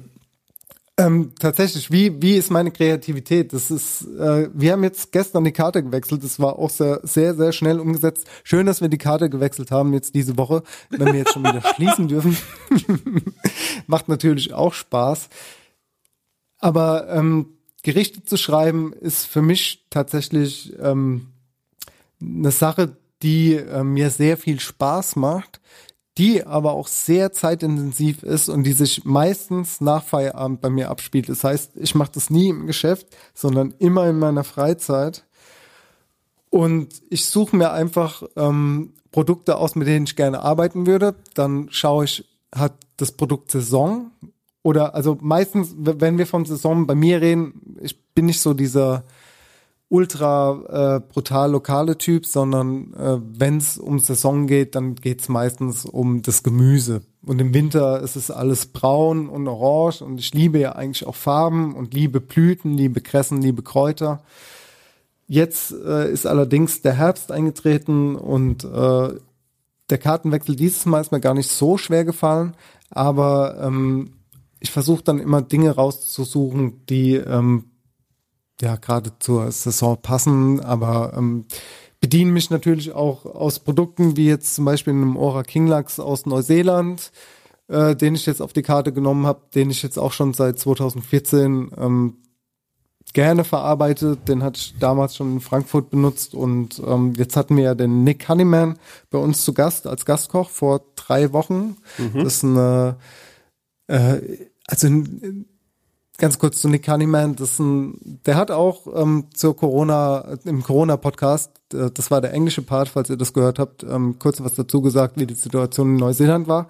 Der hat äh, zwei Restaurants, eins in Neuseeland, äh, das ist das Paris Butter und hat in der Sommerzeit, also drei Monate bis vier Monate in Frankreich in der Nähe vom Burgund noch ein Restaurant, das heißt Le Petit Léon.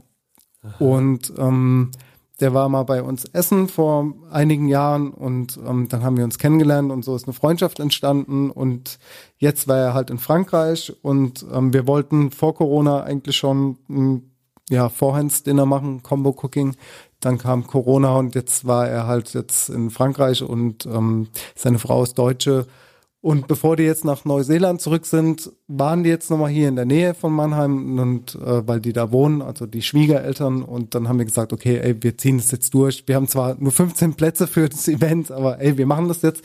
Und er war ja als Gastkoch da und ähm, dann haben wir ähm, quasi ein Vorhands-Dinner gemacht und er hatte diesen Ora King Lachs dann auch ähm, verarbeitet und äh, dadurch bin ich dann auch wieder auf das Produkt gekommen und wir sind dann gesponsert worden von Ora King ähm, für den Gang und so. Das war super. Vielen Dank an Ora King.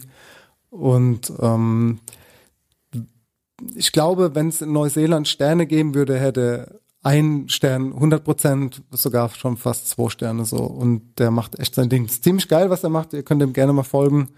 Äh, sehr, sehr netter Mensch. Ich mag ihn sehr. Ach, in Neuseeland gibt's gar keine Sterne.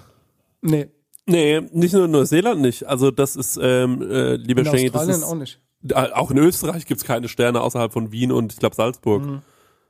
Ne? Ah, Das- okay, okay, das also wusste ich das- nicht.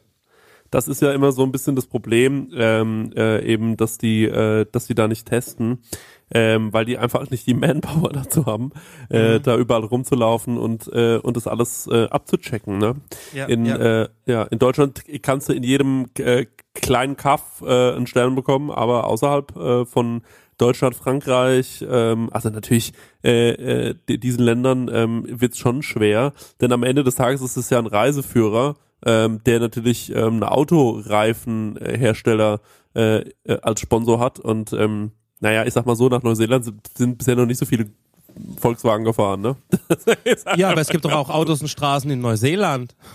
ich das verstehe es stimmt schon, ich ja. begreife schon, alles gut. Aber was ich ähm, wegen deinem ähm, wegen deinem Rezept, da musste ich, äh, das ist wahrscheinlich ein Treppenwitz, aber ich musste erst mal gucken, was ähm, eine Topinambur-Knolle ist. Also ich habe das noch nie gehört in meinem ganzen Leben. Und äh, deswegen habe heißt ich, übrigens auch die Jerusalem-Artischocke. Und deswegen hab ich mir mal den Wikipedia-Eintrag mal aufgemacht. Das ist eine süßliche ähm, Knolle, die Konsistenz wässrig und sie erinnert an Artischockenböden, Süßkartoffel und Jakon. Sie kann roh in Salaten, also auch in Salzwasser gekocht, verzehrt werden, auch frittiert wie Kartoffeln sind sie zum Essen geeignet. Habe ich noch nie gehört. Also ähm, in interesting. Hass. Hat weniger Kohlenhydrate als eine Kartoffel, was es natürlich dann auch echt zu einem äh, interessanten Essen macht für viele, die äh, sich jetzt noch ein paar äh, Kilos runter äh, ziehen wollen und wirkt leider sehr abführend in, im, im hohen Maße. Also da muss man ein bisschen ab, äh, aufpassen. Ja, ja, steht auch hier. Also, dass es ein Ah, okay. wasserlöslicher Ballaststoff ist ähm, und ja, dass es halt, wie gesagt, abführend auch wirken kann. Aber interessant, also das ist, äh, habe ich schon nie gesehen. Ist in erster Linie mal eine Blume, ne? Eine, eine, eine, ähm, gelbe Blume. Sonnenblumen verwandt. Ja, genau. Wie gesagt, ich hoffe noch auf ein zweites Produkt, Dennis. Und äh, während du ein bisschen überlegst, muss ich auch noch dazu sagen, ich habe mir natürlich die Fotos angeguckt von diesem äh, von diesem Kochevent. Ich stelle mir das natürlich auch total geil vor. Ich meine, das war jetzt natürlich eine blöde Situation für euch, ähm, dass das irgendwie in diese Corona-Zeit gefallen ist. Auf der anderen Seite war das natürlich bestimmt für die 15 Leute, die den Platz ergattern konnten, der absolute Oberhammer, oder? Also das muss doch richtig geil gewesen Ey, die sein. haben richtig viel Essen bekommen. Also wir haben acht Gänge gekocht, so plus Amüs, plus Snack, plus Prädessert. Das war schon der Wahnsinn. Und wir hatten mittendrin, so nach dem Hauptgang, hatten wir einfach einen Feueralarm im Center. Und äh, dann mussten alle Leute raus aus dem Restaurant und haben wir halt einfach die, die Gläser und die Weinflaschen mit rausgenommen an die freie Luft und dann wurde da eingeschenkt und dann wurde weiter getrunken und dann ging's äh, wieder runter und dann kam das Dessert. Es war also Oh, die Leute waren mega toll. happy. Also wir haben so viel gutes Feedback bekommen und ich hätte das auch wirklich gerne für 50 Leute gemacht. Also für 50 ist eh bei uns äh, schwierig. Und äh, wir wollten ja eigentlich auch, ein, also es war ja auch geplant, dass wir dieses Jahr diesen Count Schluck Event machen, wo wir dann quasi, also du und ich kochen und der Stengi macht Live-Musik und dann gibt's einen Live-Podcast. Das war alles schon, äh, ja, quasi geplant. Ähm, hat leider nicht funktioniert. Das holen wir definitiv noch nach. Aber das Ja. war wirklich ein super gutes Event. So, der Nick ist jetzt gerade in Neuseeland äh, unter Quarantäne, weil kurz zu dem Thema, ich weiß, ich habe gesagt, wir reden nicht drüber, aber in Neuseeland ist so, der musste, also als Einheimischer, der fliegt zurück nach Neuseeland, wird von der Polizei abgeholt, wird ins Hotel gefahren, muss zwei Wochen im Hotel bleiben unter Quarantäne, wenn er Auf das eigene Hotel Kosten? verlässt. Auf eigene Kosten, wenn er ins Hotel, wenn er das Hotel verlässt. Also es gibt so Zeiten, wo die raus kann an die frische Luft. Aber sobald du das Hotel illegal irgendwie verlässt, um auf die Straße zu gehen oder was auch immer, kommst du in den Knast. So, die haben halt einfach null Fälle in Neuseeland. Ja, das ist das Krasse. Aber das, da muss man halt natürlich sagen, das ist halt das große Glück, wenn man so eine kleine Insel ist. Ähm, Mhm. Dann kannst du das natürlich auch hermetisch abriegeln und da wären die ja auch blöd, wenn die das anders regeln würden. Ähm, das muss man schon sagen, ja, ja heftig. Ja. Die haben also einfach keine Corona-Krise, ne? Mhm. Ich, Wahnsinn. ja, ich finde es auch krass, wie die halt mit, ähm, also wie, mit, wie die ganz anders drangehen halt. Ne? Also sagen, ey, du wirst abgeholt von der Polizei, da gehst ins Hotel und da bleibst du und halt die Schnauze. so, weißt du, so, so halt einfach Ja, die der hat, Schnauze. halt, der hat halt erzählt, der hat halt erzählt, da war ein Typ, der, der war ein Typ im Hotel in Neuseeland. Du kannst, du darfst irgendwie scheinbar auch nur eine Flasche Alkohol am Tag dort ähm, dir dann holen. Und der Typ ist halt aus dem Hotel raus, wollte sich irgendwie noch Stoff holen und ist dann halt erwischt worden und der ist jetzt irgendwie sechs Monate im Knast. So. Also gut, okay, das ist natürlich auch recht hart, aber da muss man vielleicht auch so hart durchgreifen. Ne? Also ich glaube, Neuseeland hat ungefähr ein bisschen, also ich glaube so eine halbe Million mehr Einwohner als Berlin. Ne? Äh, Das ist wirklich, äh, da, da gibt's halt auch nicht so viele Menschen und ähm, die werden ja schön blöd. Die sagen sich einfach, nee, wir machen das mit dieser Einreisepolitik, das behandeln wir einfach super straight und dann kann uns eigentlich hier drüben nichts passieren. Das ist ja eigentlich total verständlich. Ich äh, habe mir zum Beispiel ähm, äh, die spanische Grippe, ähm, darüber habe ich mich nochmal informiert, Die- das war ja Ende des Ersten Weltkriegs, ist hier ausgebrochen und hat am Ende mehr Todesopfer nach sich gezogen als der Erste Weltkrieg. Also jeder dritte Mensch der damaligen Weltbevölkerung war quasi Opfer der spanischen Grippe. Nicht direkt Todesopfer, aber er war auf jeden Fall befallen von der spanischen Grippe, was ich glaube 50 Millionen Tote insgesamt mit sich gezogen hat. Das ist natürlich schon eine erhebliche Zahl. Ähm, der Erste Weltkrieg hat das Ganze natürlich auch noch mal ein bisschen befeuert. Die Leute waren eben an der Front mit vielen Menschen unterwegs.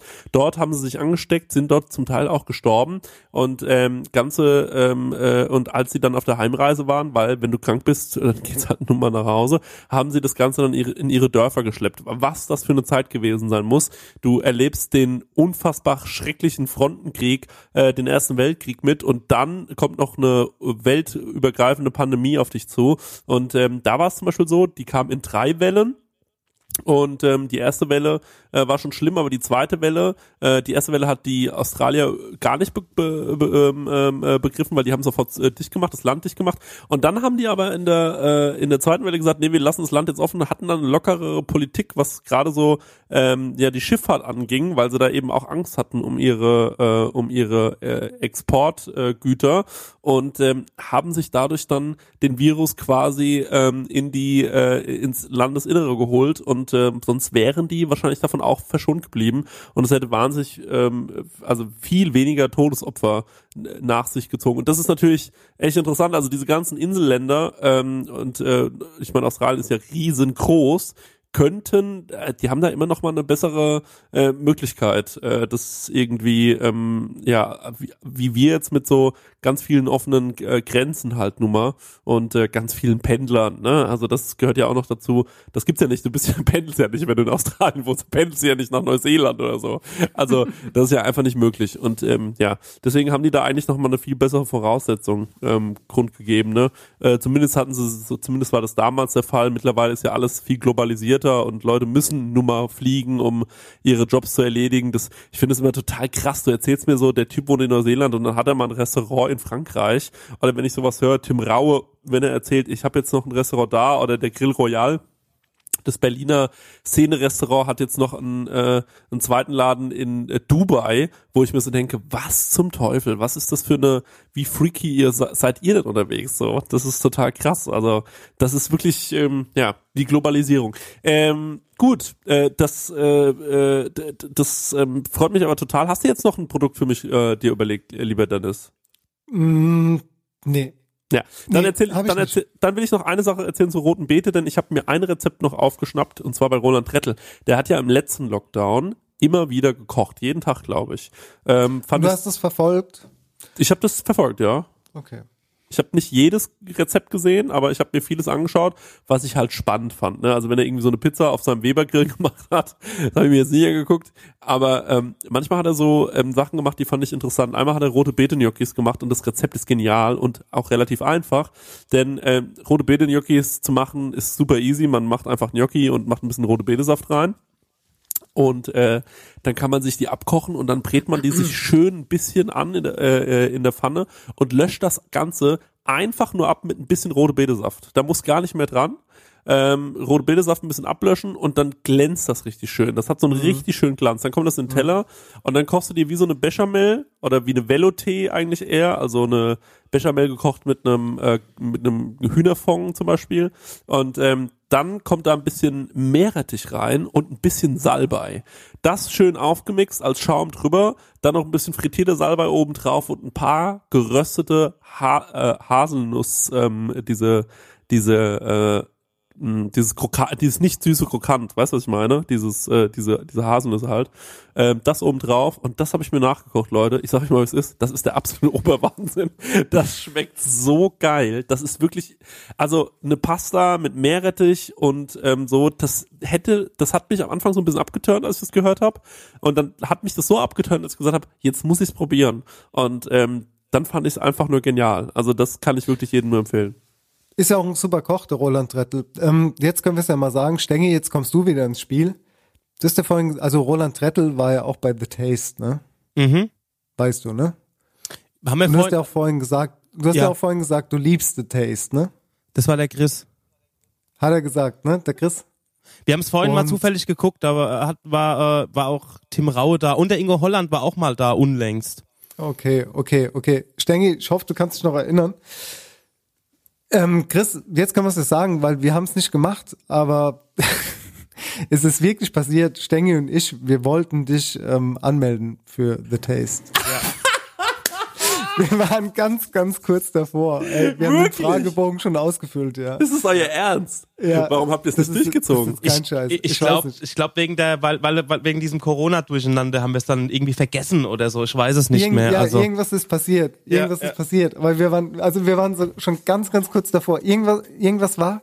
Ich denke, ich habe noch irgendwie gefragt, was die Adresse oder ein Bild von dir oder dein Lieblingsgericht. Du musst Ja. da irgendwie sowas ausfüllen. Ja. Und äh, dann, also Wir haben ganz, kein ganz, Bild ganz, ganz kurz vor.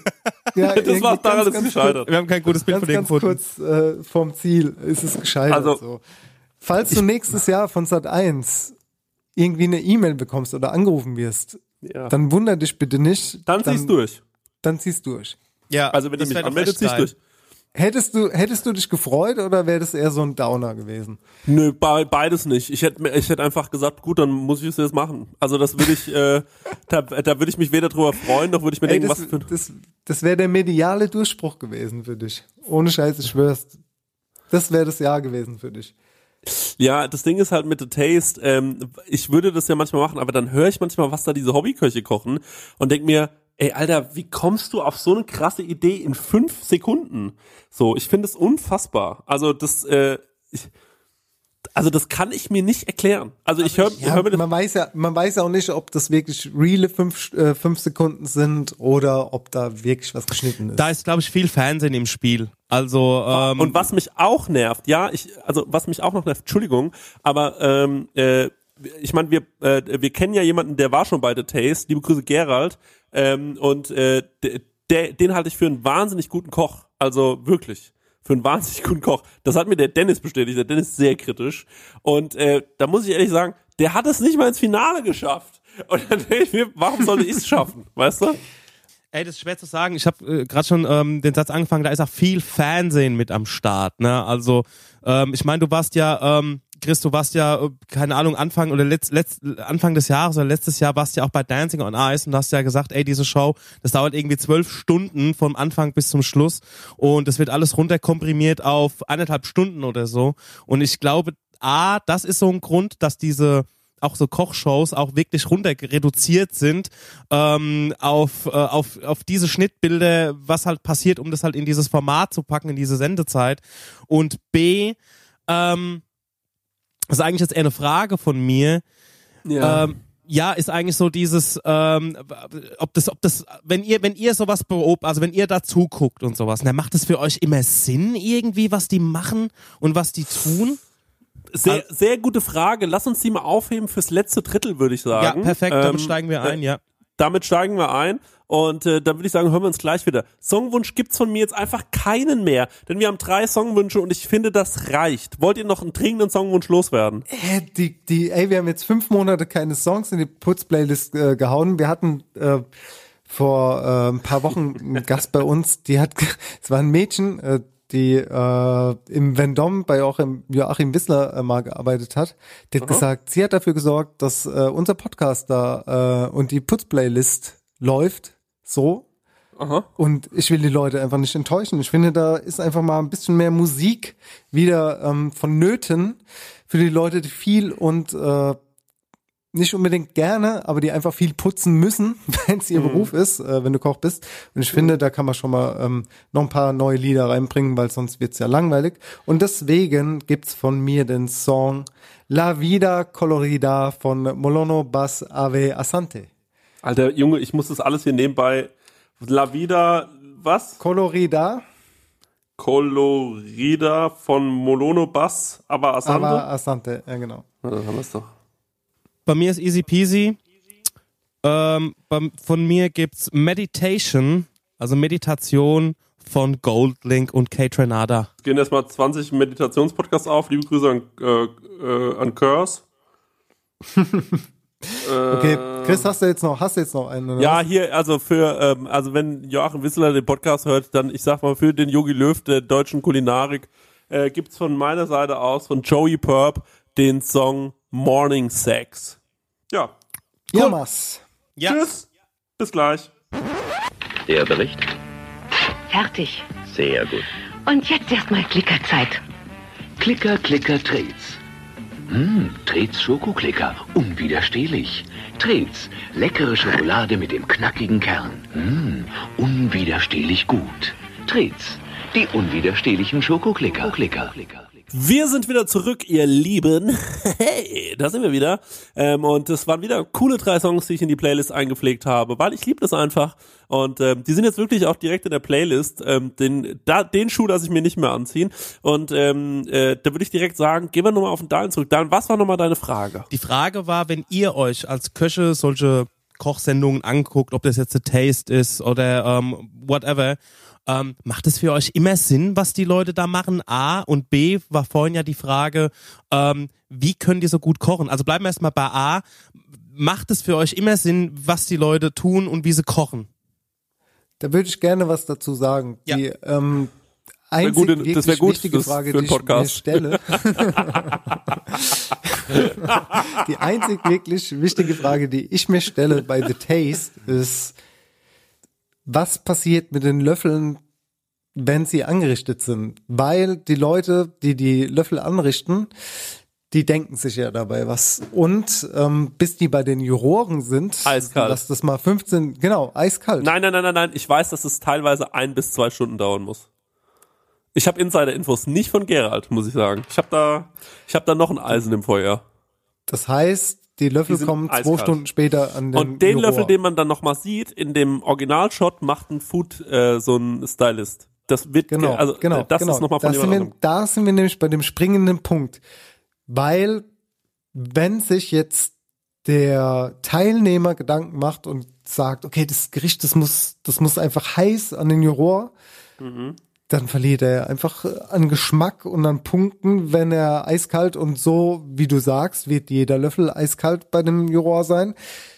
Ist es halt schwierig, ne? Also natürlich ist es Fernsehen und das ist auch das, was ich mir denke und ist jetzt auch nichts Neues, dass es sein wird, aber ja, ähm, ja, schwierig. Das, das, was die Frage, die habe ich mir jetzt oft gestellt, aber wenn ihr auch noch mehr über The Taste erfahren wollt, ich möchte nur so einen kleinen Recap machen.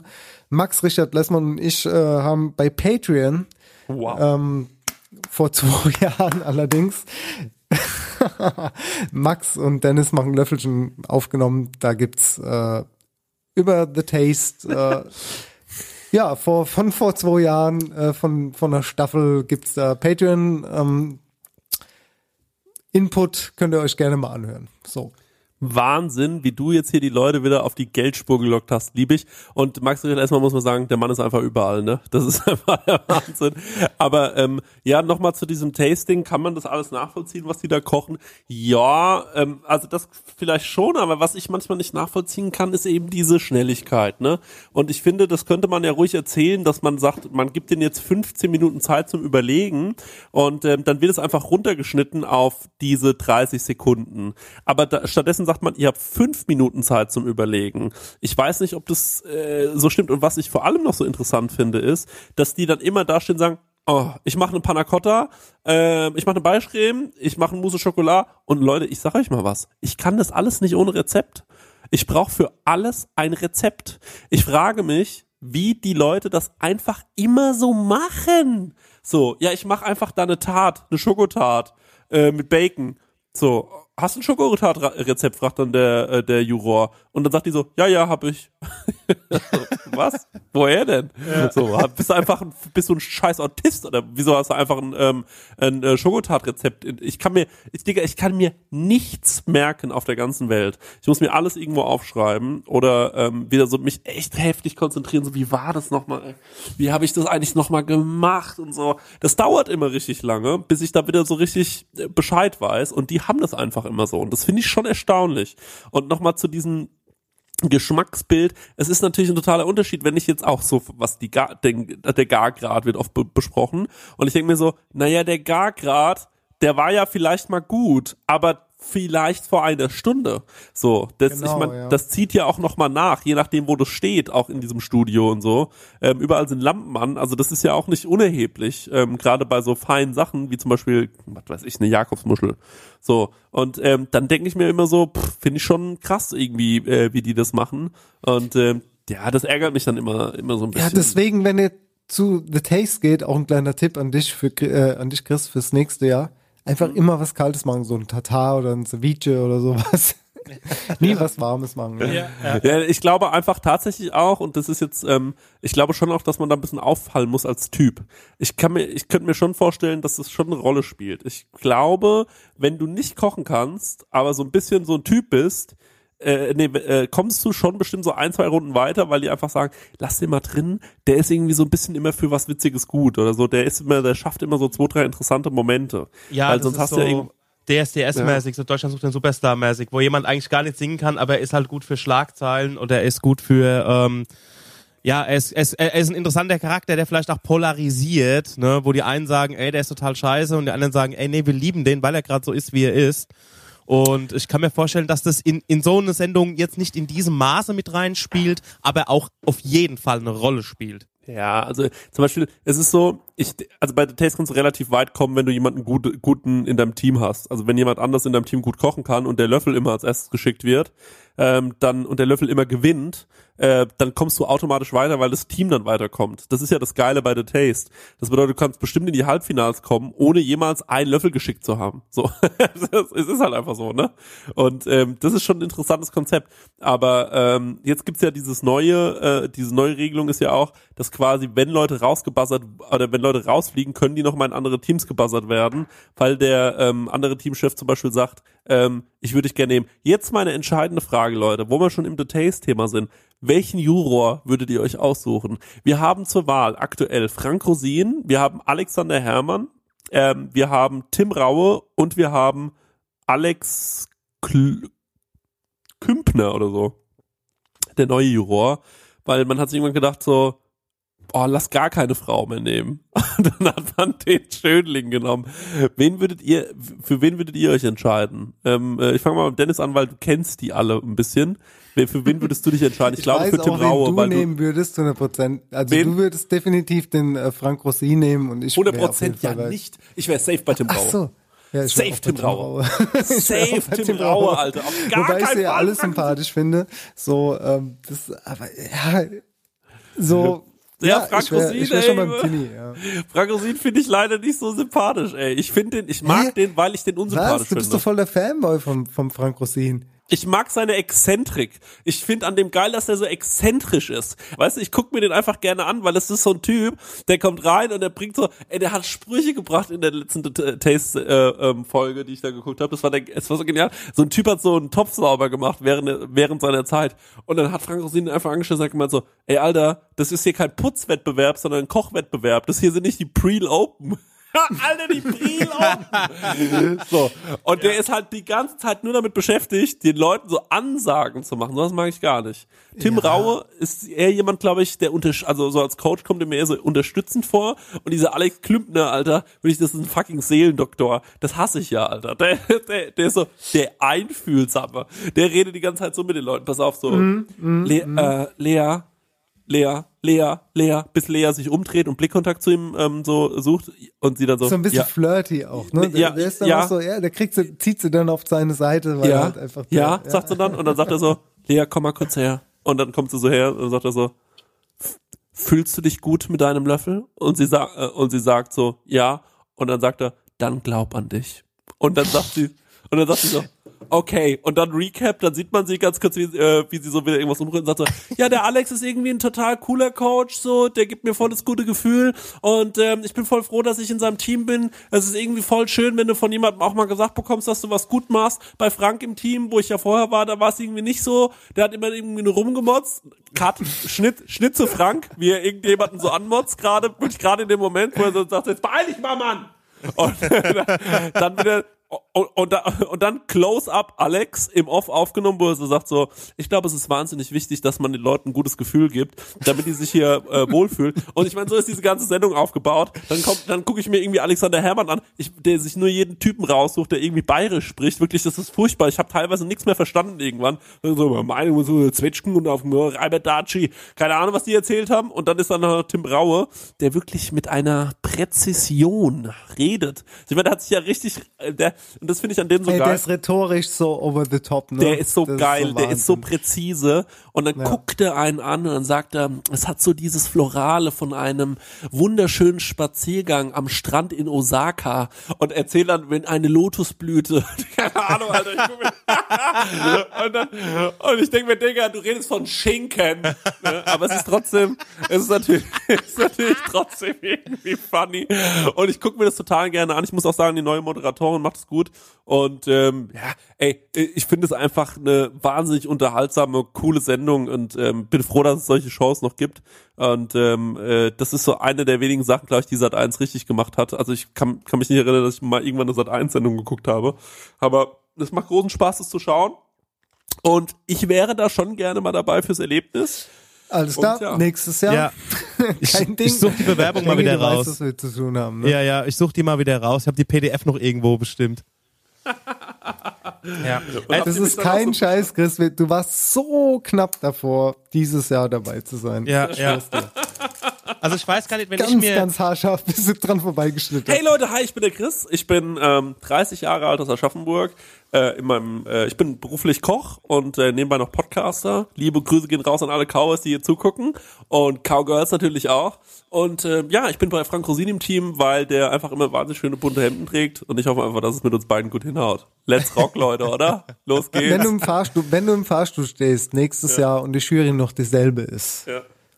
Also ich dann? ich, ich, ich, Ja, ich weiß gar nicht, wenn ich mir, wenn ich mir auspicken würde von den ganzen äh, Boys, äh, der Tim Raue, ähm, ich glaube, der ist mir zu streng. ich glaube, der, Ah, Ich, ich weiß nicht. Ich habe von dem halt immer noch dieses Netflix äh, äh, Chef's Table Ding im Kopf halt, ne, wo nur diese Seite auch rausgekehrt wurde. Das muss man auch mal sagen. Ne, der ist ja nicht nur so. Das wurde ja eigentlich so ähm, wirklich forciert. Also nur diese, wie er immer so mit den Leuten in der Küche rumschimpft und so. Ähm, ich glaube nicht, dass der nur so ist. Ähm, Keine Ahnung. Ich, ich, ey, ich kann mich nicht festlegen. Ich weiß nicht. Alexander Hemmern, ey, vielleicht würde ich mich da, vielleicht würde ich mich sogar mit bei ihm wohlfühlen. Ich glaube, Alexander Ja. Hemmern Ihr so. seid echt die Allerschlimmsten. Ich will es jetzt nur mal ganz kurz gesagt haben. Dankeschön. Ihr seid Aschaffenburger. Ja, seid, Der kommt aus Bayern, da wohne ich auch, der ist Bayern. gut. und macht ihr einen auf Hesse. ihr müsstet safe bei Alexander Herrmann sein. Ich Ja. mag den. Das, äh, Auf jeden Fall mh, würde ich gerne noch was ähm, zur aktuellen äh, Situation einmal ganz kurz loswerden, bevor dieser Podcast äh, endet. Ähm, weiß oder wie ist denn jetzt die Situation bei euch allen äh, in den Heimatbetrieben? Äh, Dennis, bei dir ist ab Montag zu, bei Stenger, bei dir ist ab Montag zu. Wie ist es mit Hotels? Weißt du das? Ja, also Hotel ist ja alles, was ähm, touristisch ist, darf auch nicht passieren. Also es darf keiner kommen, um irgendwie Urlaub zu machen.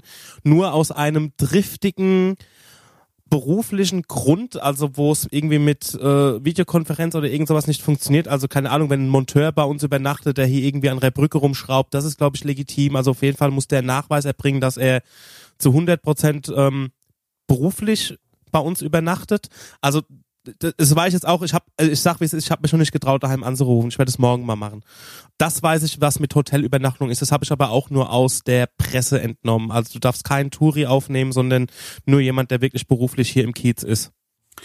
Ja, und Dennis, du bist ab Montag dann genau wie ich in Kurzarbeiten. Deswegen ja von uns dann auch dieses große Versprechen, dass wir jetzt versuchen, wöchentlich hier eine Folge zu machen.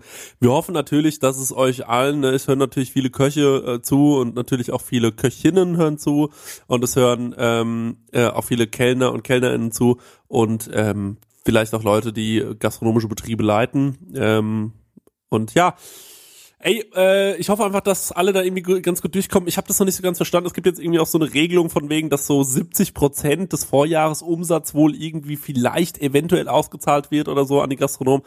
Das habe ich alles noch nicht so ganz kapiert. Ähm, was ich aber mal grundsätzlich sagen will, mal abhand von dieser Corona-Krise, ist, ich glaube, wir müssen mal eine Sache vielleicht ähm, äh, für die nächsten fünf, sechs Jahre hinbekommen. Wir haben ein Riesenproblem, ähm, glaube ich, generell dadurch, dass wir einfach keine Lobby haben, ne? Dass wir niemanden haben, der sich um uns so richtig kümmert, weil wir uns, weil wir alle so Einzelprötler sind und jeder so vor sich hin werkelt. Und was mich immer so wahnsinnig stört, ist, mh, dass alle Welt immer jetzt so, denn der neue Shit ist so Nachhaltigkeit und äh, dass man darauf achtet, dass die Produkte, die man verwendet, wahnsinnig nachhaltig sind. Und ähm, das finde ich einen schönen Gedanken. Aber was mich wahnsinnig ärgert, ist, ähm, da klafft ein Riesenloch zwischen Realität und so. Ich finde fast schon so eine Art Zirkus ähm, äh, was man so gerade auch so in der gehobenen, in der ganz hohen Sternengastronomie sieht. Ich sehe dann zum Beispiel solche Läden wie den Icarus oder so und äh, äh, ähm, den Hangar, den Hangar 7 da äh, Laden, wo ich mir so denke, naja, da, da wird ja einfach nur Gastronomie gespielt, so. Ich meine, diesen Job, die, den dieser, ich weiß gar nicht, wie er heißt, ähm, äh, der, der Franzose, der dort Küchenchef Martin ist, Klein. Mathieu Klein hat, so, das hat ja nichts mit wirklicher Gastronomie zu tun, sondern der darf einfach von Red Bull bezahlt werden, fliegt einmal um die ganze Welt, die holen da die wahnsinnig besten Köche hin. Das ist ähm, finanziell nicht umsetzbar für einen Laden, der sich selbst trägt, ähm, spielt aber mit denen in der gleichen Liga. Also der ist Konkurrent zu einem Laden wie zum Beispiel dir, Dennis, jetzt mal blöd gesagt. Du bist jetzt Kilometer weit weg, ähm, aber wenn du jetzt zum Beispiel dort in Salzburg ansässig wärst, dann wäre ja die Frage abends da, fahren wir jetzt zu Massimo Bottura, der kocht heute im Hangar 7 und essen dort für 130 Euro unser Menü oder fahren wir zu einem anderen Sterneladen, der sich vielleicht selbst trägt und essen dort für 130 Euro unser Menü.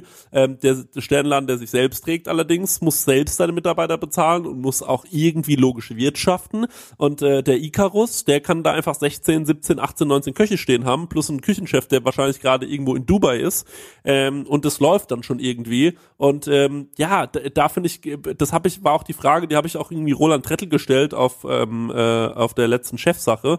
Äh, da war dann auf einmal die Zeit zu knapp, um ausführlich zu antworten. Aber ich finde, das ist so ein komisches, das gibt's nur in der Gastronomie. Also mir fällt jetzt gerade kein anderes Beispiel ein, wo einfach so ein Investorenbusiness äh, d- da abläuft, wo es heißt, ja, ich will aus Prestigegründen ein eigenes Restaurant haben und da spielen wir dann einfach mal mit der doppelten Küchenbesatzung, einfach weil ich es mir leisten kann, denn hier muss kein Gewinn erzielt werden. Während hingegen sein ärgster Konkurrent oder der nächste Konkurrent, der Mitbewerber, der muss Gewinn erzielen. Das ist natürlich total absurdes äh, Machtverhältnis, was überhaupt nicht funktionieren kann. Und Nachhaltigkeit äh, in der Gastronomie wird für mich mal damit anfangen, dass ich jetzt nicht gucken muss, dass diese ganzen Kellnerinnen, in, Kellner und Kellnerinnen und Köche und Köchinnen und ich sehe da die Kellner sogar noch ein bisschen im Nachteil, denn ähm, naja, ähm, was man vielleicht mal dazu sagen muss, ein Koch oder ein Kellner oder eine Kellnerin verdienen nicht so viel Geld. So, die verdienen vielleicht, wenn es blöd läuft, ihre 1600, 700, 800, 900 Euro brutto. Ähm, und ähm, von diesen, äh, von dieser äh, Netto, sorry, und von dieser Kohle ähm, bleiben dann noch 60 Prozent übrig, wenn man in Kurzarbeit ist. So, also da bleiben dir vielleicht, wenn es blöd läuft, 1100 Euro. So. Und jetzt musst du mir mal bitte die Stadt in Deutschland zeigen und die Wohnung, in der du leben willst, wenn 1100 Euro die Kohle ist, die dir jetzt in diesem Lockdown noch zur Verfügung bleibt. So, das Problem ist nicht, dass jetzt ein Lockdown da ist. Das ist eine Pandemie, daran können wir nichts ändern. Aber vielleicht mal grundsätzlich die Überlegung, ähm, ob wir nicht alle vielleicht ein bisschen zu wenig verdienen und ähm, wie es denn sein kann, dass man eigentlich sich die ganze Zeit nur überlegt, wo kann ich sparen, wo kann ich sparen, wo kann ich sparen. Äh, denn der Gast will seit Jahren nicht das Schnitzel bezahlen, das einfach nur mal die Kohle kostet, die es kostet. So, der Gastronom verdient nicht viel mehr in der Gastronomie. Also das ist jetzt bei weitem nicht mehr das Geschäft, was mal in den äh, 80er Jahren war, dass jeder hier mit dicken Mercedes gefahren ist, weil die Zeiten, in denen Schwarzgeld vorherrscht, die sind leider, die sind leider vorbei. Es geht nicht mehr. Ähm, äh, also sowas ist einfach nicht mehr möglich. So, das bedeutet, der Gast fühlt sich verarscht, wenn er in Sterne Laden geht und 130 Euro bezahlt, dass nicht alles wunderbar perfekt war. Der Koch muss sich eigentlich verarscht fühlen, weil er nicht genug Kohle verdient am Ende des Monats, dass er sich nicht mal mehr eine Miete leisten kann, wenn 40 Prozent von seinem Gehalt wegfallen, so. Und ähm, am Ende des Tages musst du auch noch gucken, was für Lebensmittel kaufe ich ein und da, wenn es blöd kommt, auch noch auf den Preis achten und kannst dann den Bauern oder die ähm, äh, äh oder äh, die Person, bei der du eben ähm, äh, dein, deine Kartoffeln kaufst oder dein Fleisch kaufst, äh, am Ende auch nicht richtig richtig bezahlen und greifst dann vielleicht zu billigeren Produkten. Und das Schönste wäre, und das wäre mein absoluter Wunsch, ist, dass diese Kette irgendwann mal einigermaßen clean zu halten ist. Denn in anderen Business, in einem anderen Business ist so viel Kohle da. Und das sehe ich ja auch, wenn ich zum Beispiel sowas wie, ähm, ey, wir, beim Autokino arbeiten wir manchmal mit der Filmindustrie zusammen so und ähm, Filmverleihern und so. Und wenn du da siehst, was da ein Budget ist, oder irgendwelchen Automobilindustrien, es auch immer heißt, denen geht so schlecht. Also ich kenne Leute, die haben für die Automobilindustrie einen Werbespot gedreht. Das ist ein Budget, das darf ich euch nicht sagen, weil sonst fallt ihr tot vom Stuhl. Und dann hieß es einfach, ja, bezahlen wir dir den Werbespot? Nehmen wir aber nicht. Haben uns für einen anderen entschieden, der den Pitch gewonnen hat. Aber trotzdem hast du diesen Werbespot gedreht und er wurde auch bezahlt. Sowas ist bei uns einfach nicht möglich. Sondern bei uns muss jeder Euro, der investiert ist, auch irgendwo hinten wieder rausgewurstet werden.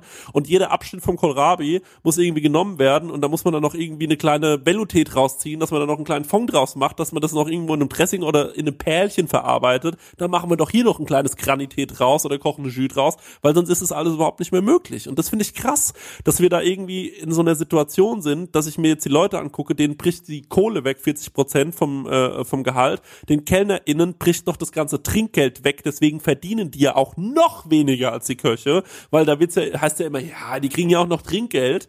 Ähm, so, jetzt bricht die ganze Kohle weg. Das Trinkgeld können die nicht geltend machen vor ähm, vom Staat und sagen, na, das fällt mir aber weg, weil sonst kommt der Staat noch irgendwann auf die Idee und sagt, das muss aber eigentlich auch versteuert werden. Und dann stehst du da, kannst deine Miete vielleicht mit Ach und Krach bezahlen, aber wir haben alle einen Handyvertrag und die Mieten werden auch nicht billiger. Im Gegenteil, die werden viel, viel teurer. Und jetzt wohnt man schon in so einer scheiß Einzimmerwohnung irgendwo am Arsch der Welt, in irgendeinem so Außenbezirk von, von Berlin, damit man in so einem Restaurant arbeiten kann, sich 16 Stunden jeden Tag einen Arsch aufreißen kann. Ähm, das ist irgendwie nicht geil. Ich finde, das ist so eine komische, ähm, wir machen das alles aus Überzeugung und mit Passion, das verstehe ich auch, aber ähm, das ist wirklich in Schönheit sterben, was die Gastronomie meiner Meinung nach seit Jahren macht. Und ich finde, äh, wenn es um Nachhaltigkeit geht und wenn man über Nachhaltigkeit spricht in der Gastronomie, muss man vor allem auch mal wieder darüber sprechen, dass sowas am Ende des Tages äh, irgendwann mal clean erzählt werden kann, dass jeder am Ende nach Hause geht und sich gut fühlt. Der Gast, der sich nicht verarscht fühlt von den Preisen, der Gastronom, der Kohle verdient hat und ähm, der Koch und die Kellnerin, die vielleicht nicht in einer Einzimmerwohnung irgendwo in Schmargendorf wohnen müssen, sondern vielleicht auch einfach ein okayes Leben haben. So. Und wenn sie dann noch nicht statt 16 Stunden ihre vielleicht ganz normalen acht Stunden arbeiten würden, wäre es für mich ein absoluter Traum. Das ist absolute Selbstausbeutung und äh, davon muss es ein bisschen weggehen. Es gibt viele Betriebe, die kriegen das schon besser hin, das muss man auch sagen. Und ich will jetzt auch nicht sagen, es ist überall so und 16 Stunden sind auf keinen Fall die Regel. Ähm, aber ähm, da sind wir schon lange von weggekommen, aber es muss trotzdem noch ein bisschen besser werden und das wollte ich noch gesagt haben, sorry.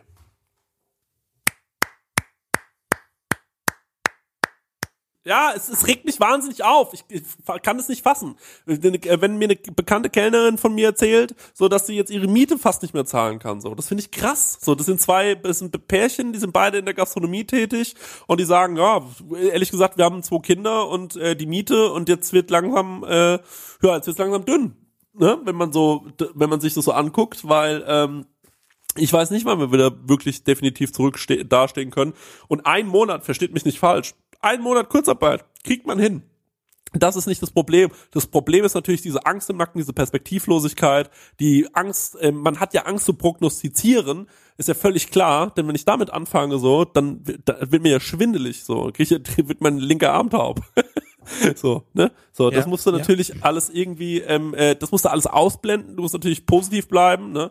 Und ähm, trotz alledem, also ich sag dir, wie es ist, in meinem Betrieb, in dem ich arbeite, ich sag ja immer nicht, in welchem Betrieb das ist, aber ähm, das ist eher auf Saisonbetrieb ausgelegt. Also wir haben in, in der Sommerzeit uns unsere Hauptgeschäftszeit, der Januar und der Februar sind bei uns eh immer relativ ruhig. Also ich kann mir vorstellen, dass wenn es blöd läuft, bin ich jetzt vier Monate zu Hause, vier Monate lang nur 60 Prozent des Gehalts na, okay. Also das geht für mich, weil ich noch nebenbei Podcasts mache, dieses Glück, dass ich sowas machen kann. Ich hatte im Leben einfach Glück gehabt, Alter. So, das, ähm, äh, ich bin mhm. absoluter Einzelfall. So und das ist, ähm, ich guck mir diese ganzen anderen Leute an und wirklich, da könnte ich heulen, weil ich mir so denke, das ist richtig schlimm. Kein Einzelfall. Ich habe ganz viele ähm, äh, Freunde aus der Musikindustrie, ganz viele Leute, die äh, in Bookingagenturen arbeiten, Veranstalter sind. Denen geht's ey, den Veranstaltern geht's zehnmal beschissener, keine Frage. So, aber ähm, äh, das ist jetzt halt einfach ein Podcast über Gastronomie, deswegen spreche ich darüber. Bitte nicht ähm, äh, äh böse sein, deswegen. Ähm, ich ähm, wirklich, äh, ich habe wahnsinnig, wahnsinniges Mitgefühl. Das haben alle drei hier äh, von uns. Wir wollten den Podcast extra nicht so auf das Thema, ähm, aber das würde mich mal interessieren, wenn ihr den Podcast hört und ihr habt äh, vielleicht hört, hört ihr euch das an und vielleicht ähm, denkt ihr auch über sowas nach. Vielleicht kennt ihr auch positive Beispiele. Ist für mich immer interessant, ähm, mal zu gucken, abgesehen von Corona, wie können wir es vielleicht mal irgendwann hinbekommen in ein paar Jahren, dass diese Leute, die sich da so stundenlang, wie du zum Beispiel, Dennis, ähm, äh, du bist in deiner Ausbildung ja, und ja, danach durch, das, du hast so komplett, viele Stunden das, geschafft in deinem Leben. Du hast so viele Stunden gearbeitet und du bist ein, ja. du bist ein Superstar, Alter. Du hast einen Stern erkocht, so. Du müsstest normalerweise rich sein, so. Je, in jedem anderen, Bearbeit, in, je, in jedem sein, anderen Businessfeld äh, ist jemand mit deiner Expertise, Expertise ist einfach ein rich Motherfucker. So. Ja, das ist so, ey, so. ich sag jetzt auch mal was kurz dazu. Die letzten zehn Jahre, und das ist genau das, was du jetzt sagst, so, da war ich auch einfach pur so, ey, ich hab äh, am Ende des Tages konnte ich einfach nicht meine Rechnung zahlen und habe mhm. 16 Stunden am Tag gearbeitet so. Mhm. Ich war einfach pleite so. Und ich hatte, ja. ähm, so wie du jetzt, einfach das Glück oder das Prestige, dass ich irgendwie eine Tür für, für mich geöffnet hat, dass ich jetzt irgendwie ähm, Küchenchef bin und dass ich Sternekoch bin, dass ich jetzt was verdiene, so, ja aber am Ende vom Tag bin ich immer noch nicht reich so. Das äh, sollten alle mal wissen so als Sternekoch. Es gibt ein paar so, die haben Glück gehabt so. Ich bin keiner von denen, die jetzt irgendwie einen Porsche fahren. Die ich kann mir also ich wohne in einer Mietwohnung. Ich besitze nicht mal Eigentum so. Mal am Ende ja. vom Tag äh, will ich das auch mal gesagt haben. Ich bin jetzt äh, 38 Jahre so. Ähm, das liegt vielleicht auch an mir manche ähm, haben in ihrem Leben schon mehr gespart, so früh am Anfang angefangen mit 16 Jahren zu sparen. Das habe ich nicht getan. War ein Fehler, so wenn ihr das jetzt gehört und jung seid, dann spart doch mal bitte. ja, spart. Dann habt ihr vielleicht mit 35 Eigentum, so ich hab's nicht. Ähm, ja, das ist einfach Gastronomie und da gebe ich dir vollkommen recht. So, wieso verdienen wir so wenig Geld für das, was wir an Stunden arbeiten, für das, was wir buckeln und ähm, Warum ist da keine, ähm, ja, es ist einfach schwierig, sau schwierig. Ja, warum fahrt ihr denn alle einen Porsche und warum ist es okay für euch, wenn ihr zweieinhalbtausend Euro im Monat in euren verfickten Leasing, ähm, äh, in, eure, äh, in eure Leasingrate steckt, so, aber wenn das Schnitzel einen Euro teurer wird und ich nehme jetzt das Schnitzel, weil es ist so plakativ. Ich könnte auch das Bier nehmen. So, ich kenne, äh, ich kenne, äh, ich kenne Gastronomen, denen ihr äh, ihr ähm, äh, Betrieb ist darauf ausgelegt, dass da Bier getrunken wird. Das ist eine Kneipe. So und dann kommen die Jungs mit Porsche vorgefahren und dann sagen die, sag mal, ist dein Bier teurer geworden? Und dann sagt er, ja, 10 Cent. Und dann wird darüber diskutiert. Und da platzt mir die Hutschnur und dann gibt's Leute, die sagen, ich traue mich nicht mein Bier teurer zu machen, weil sonst gehen die woanders hin. So Voll. und dann sind die Gastronomen noch so dumm, das muss man auch nochmal dazu sagen, dann sind die noch so blöd, weil es ist natürlich ist natürlich auch der einfachste Weg und viele sind natürlich, es ist natürlich auch ein Kampf, es ist ein extremer Kampf, dann sind die noch so blöd und sagen, ja, da müssen wir uns jetzt in, im, im Bierpreis ausstechen so und dann sagt der andere, ey, ich bin die Straße weiter unten, ich nehme die 10 Cent weniger, dann verdiene ich zwar keinen Cent am Bier, aber wenn ich Glück habe, frisst er bei mir noch eine Bratwurst und da verdiene ich dann einen halben Euro. So, das ist doch bekloppt, Alter. Also lügst du doch selbst in die Tasche. Das ist brutal und da muss man eigentlich echt weiß ich nicht. Und deswegen regt mich auch diese ganze Investorengeschichte immer so auf, was die Sternegastronomie angeht, wo ich mir so denke, na, ist doch toll, ähm, äh, dass ihr im Lavi, ähm, äh, äh, dass ihr im Lavi jetzt äh, den Laden abgeschlossen habt, als euer Investor gesagt hat, er will nicht mehr. Aber wenn ihr es nicht geschafft habt, und da muss ich leider auch Frank Rosin ein bisschen recht geben, da hat es damals ein bisschen plakativ gesagt, aber wenn euer Laden doch nie, also dann ist es doch auch keine Gastronomie gewesen, dann war das doch einfach nur Spielerei. Da war das einfach, ja, mir schenkt jemand Ja, aber Geld. da muss, da muss ich, Ich- ganz kurz reingrätschen, weil Ja. es ist ja auch so ein bisschen Kultur so. Also die Leute, die gehen ja auch essen, weil sie es wollen. Und es ist doch schön, wenn Leute sagen, sie haben das Geld und können jemand das Erlebnis bieten, weil man als Privatperson vielleicht gar nicht die Möglichkeit hat, sowas auf die Beine zu stellen, aber man ist kreativ genug und dann gibt es jemanden, der das investiert und Du hast vollkommen recht, ja. Weißt du, wie ich meine? Nee, nee, ich sehe deinen Punkt. Ich bin auch, hab mich ein bisschen in Rage geredet. Aber, Ja. ähm, aber trotz alledem, ich denke mir dann halt immer, trotz alledem wird dieser Laden, ne, dieser Laden, von dem wir gerade sprechen, der diesen Investor hat, ne, der das eben dann bieten kann, diese besondere Atmosphäre, diese extrem tollen Porzel äh, dieses to teure Porzellan, ja, diesen einen Kellner mehr, der es dann eben vielleicht ausmacht an so einem Abend, dass man sagt, "Hm, ich gehe zu dem.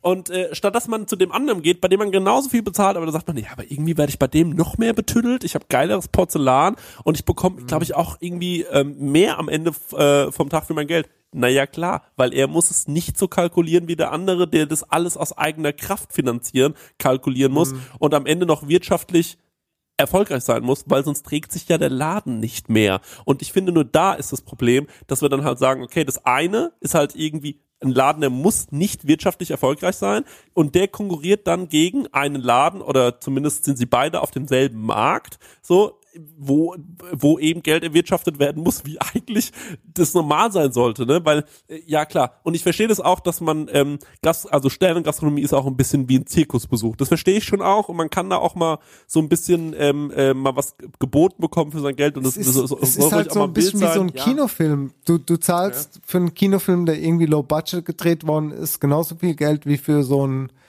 ja, Triple-A-Film. Das ist ein guter Vergleich. Das ist ein guter Weißt du, was ich meine? Und Ja. dann gehst du halt in den Triple-A-Film und fühl, fühlst dich viel mehr entertained und na klar ist da viel mehr Kohle reingeflossen, wie in diesen Low-Budget-Filmen, Okay, wo ja. vielleicht irgendwie Verstehe ich.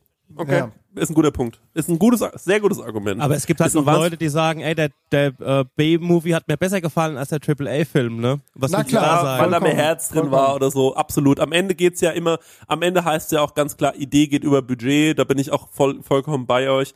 Ich sag, ähm, äh, gehen wir mal von dieser Investorengeschichte weg, das ist auch nicht mein Hauptaugenmerk, äh, äh, wenn, wenn, wenn ich mich da so aufrege, sondern was mich eigentlich nur aufregt, ist, dass es echt schade ist, dass ich ähm, heute, dass es immer noch Gastronomen gibt, so gerade in so Kleinstädten und so, das weiß ich einfach, wo dann wirklich darum geht, bei wem ist das Bier jetzt 5 Cent billiger und so weiter, da muss man normalerweise sich einmal die Hand schütteln, da müssten sich eigentlich alle Gastronomen einmal die Woche treffen, bei denen, bei denen so um so, also ich, für mich geht's nicht immer nur um Sternengastronomie, sondern auch um sowas und das ist, glaube ich, der Haupt, äh, der Bärenanteil, wenn's, wenn wir von Gastronomie reden in Deutschland, sind eben solche Läden, da gehst du hin, trinkst ein Bier, isst ein Braten, isst ein Schnitzel und gehst wieder nach Hause. Völlig cool, also ich liebe solche Läden. Nur, da muss man dann vielleicht auch mal überlegen, wieso treffen die sich nicht alle mal selbst auf ein Bier, die ganzen Gastronomen und sagen, Leute, ich sage euch jetzt mal eins, wir machen jetzt mal den Bier, Bier gleich, äh, überall gleich, weil das, das also das ist ja Irrsinn, was wir hier treiben. So, dass, dass du, wir bezahlen alle drauf, nur weil einer sagt so, ja, ich mach den 5 Cent billiger, damit man bei mir noch irgendwie ein Oberzer äh, ist oder so, das ist ja Quatsch. Also äh,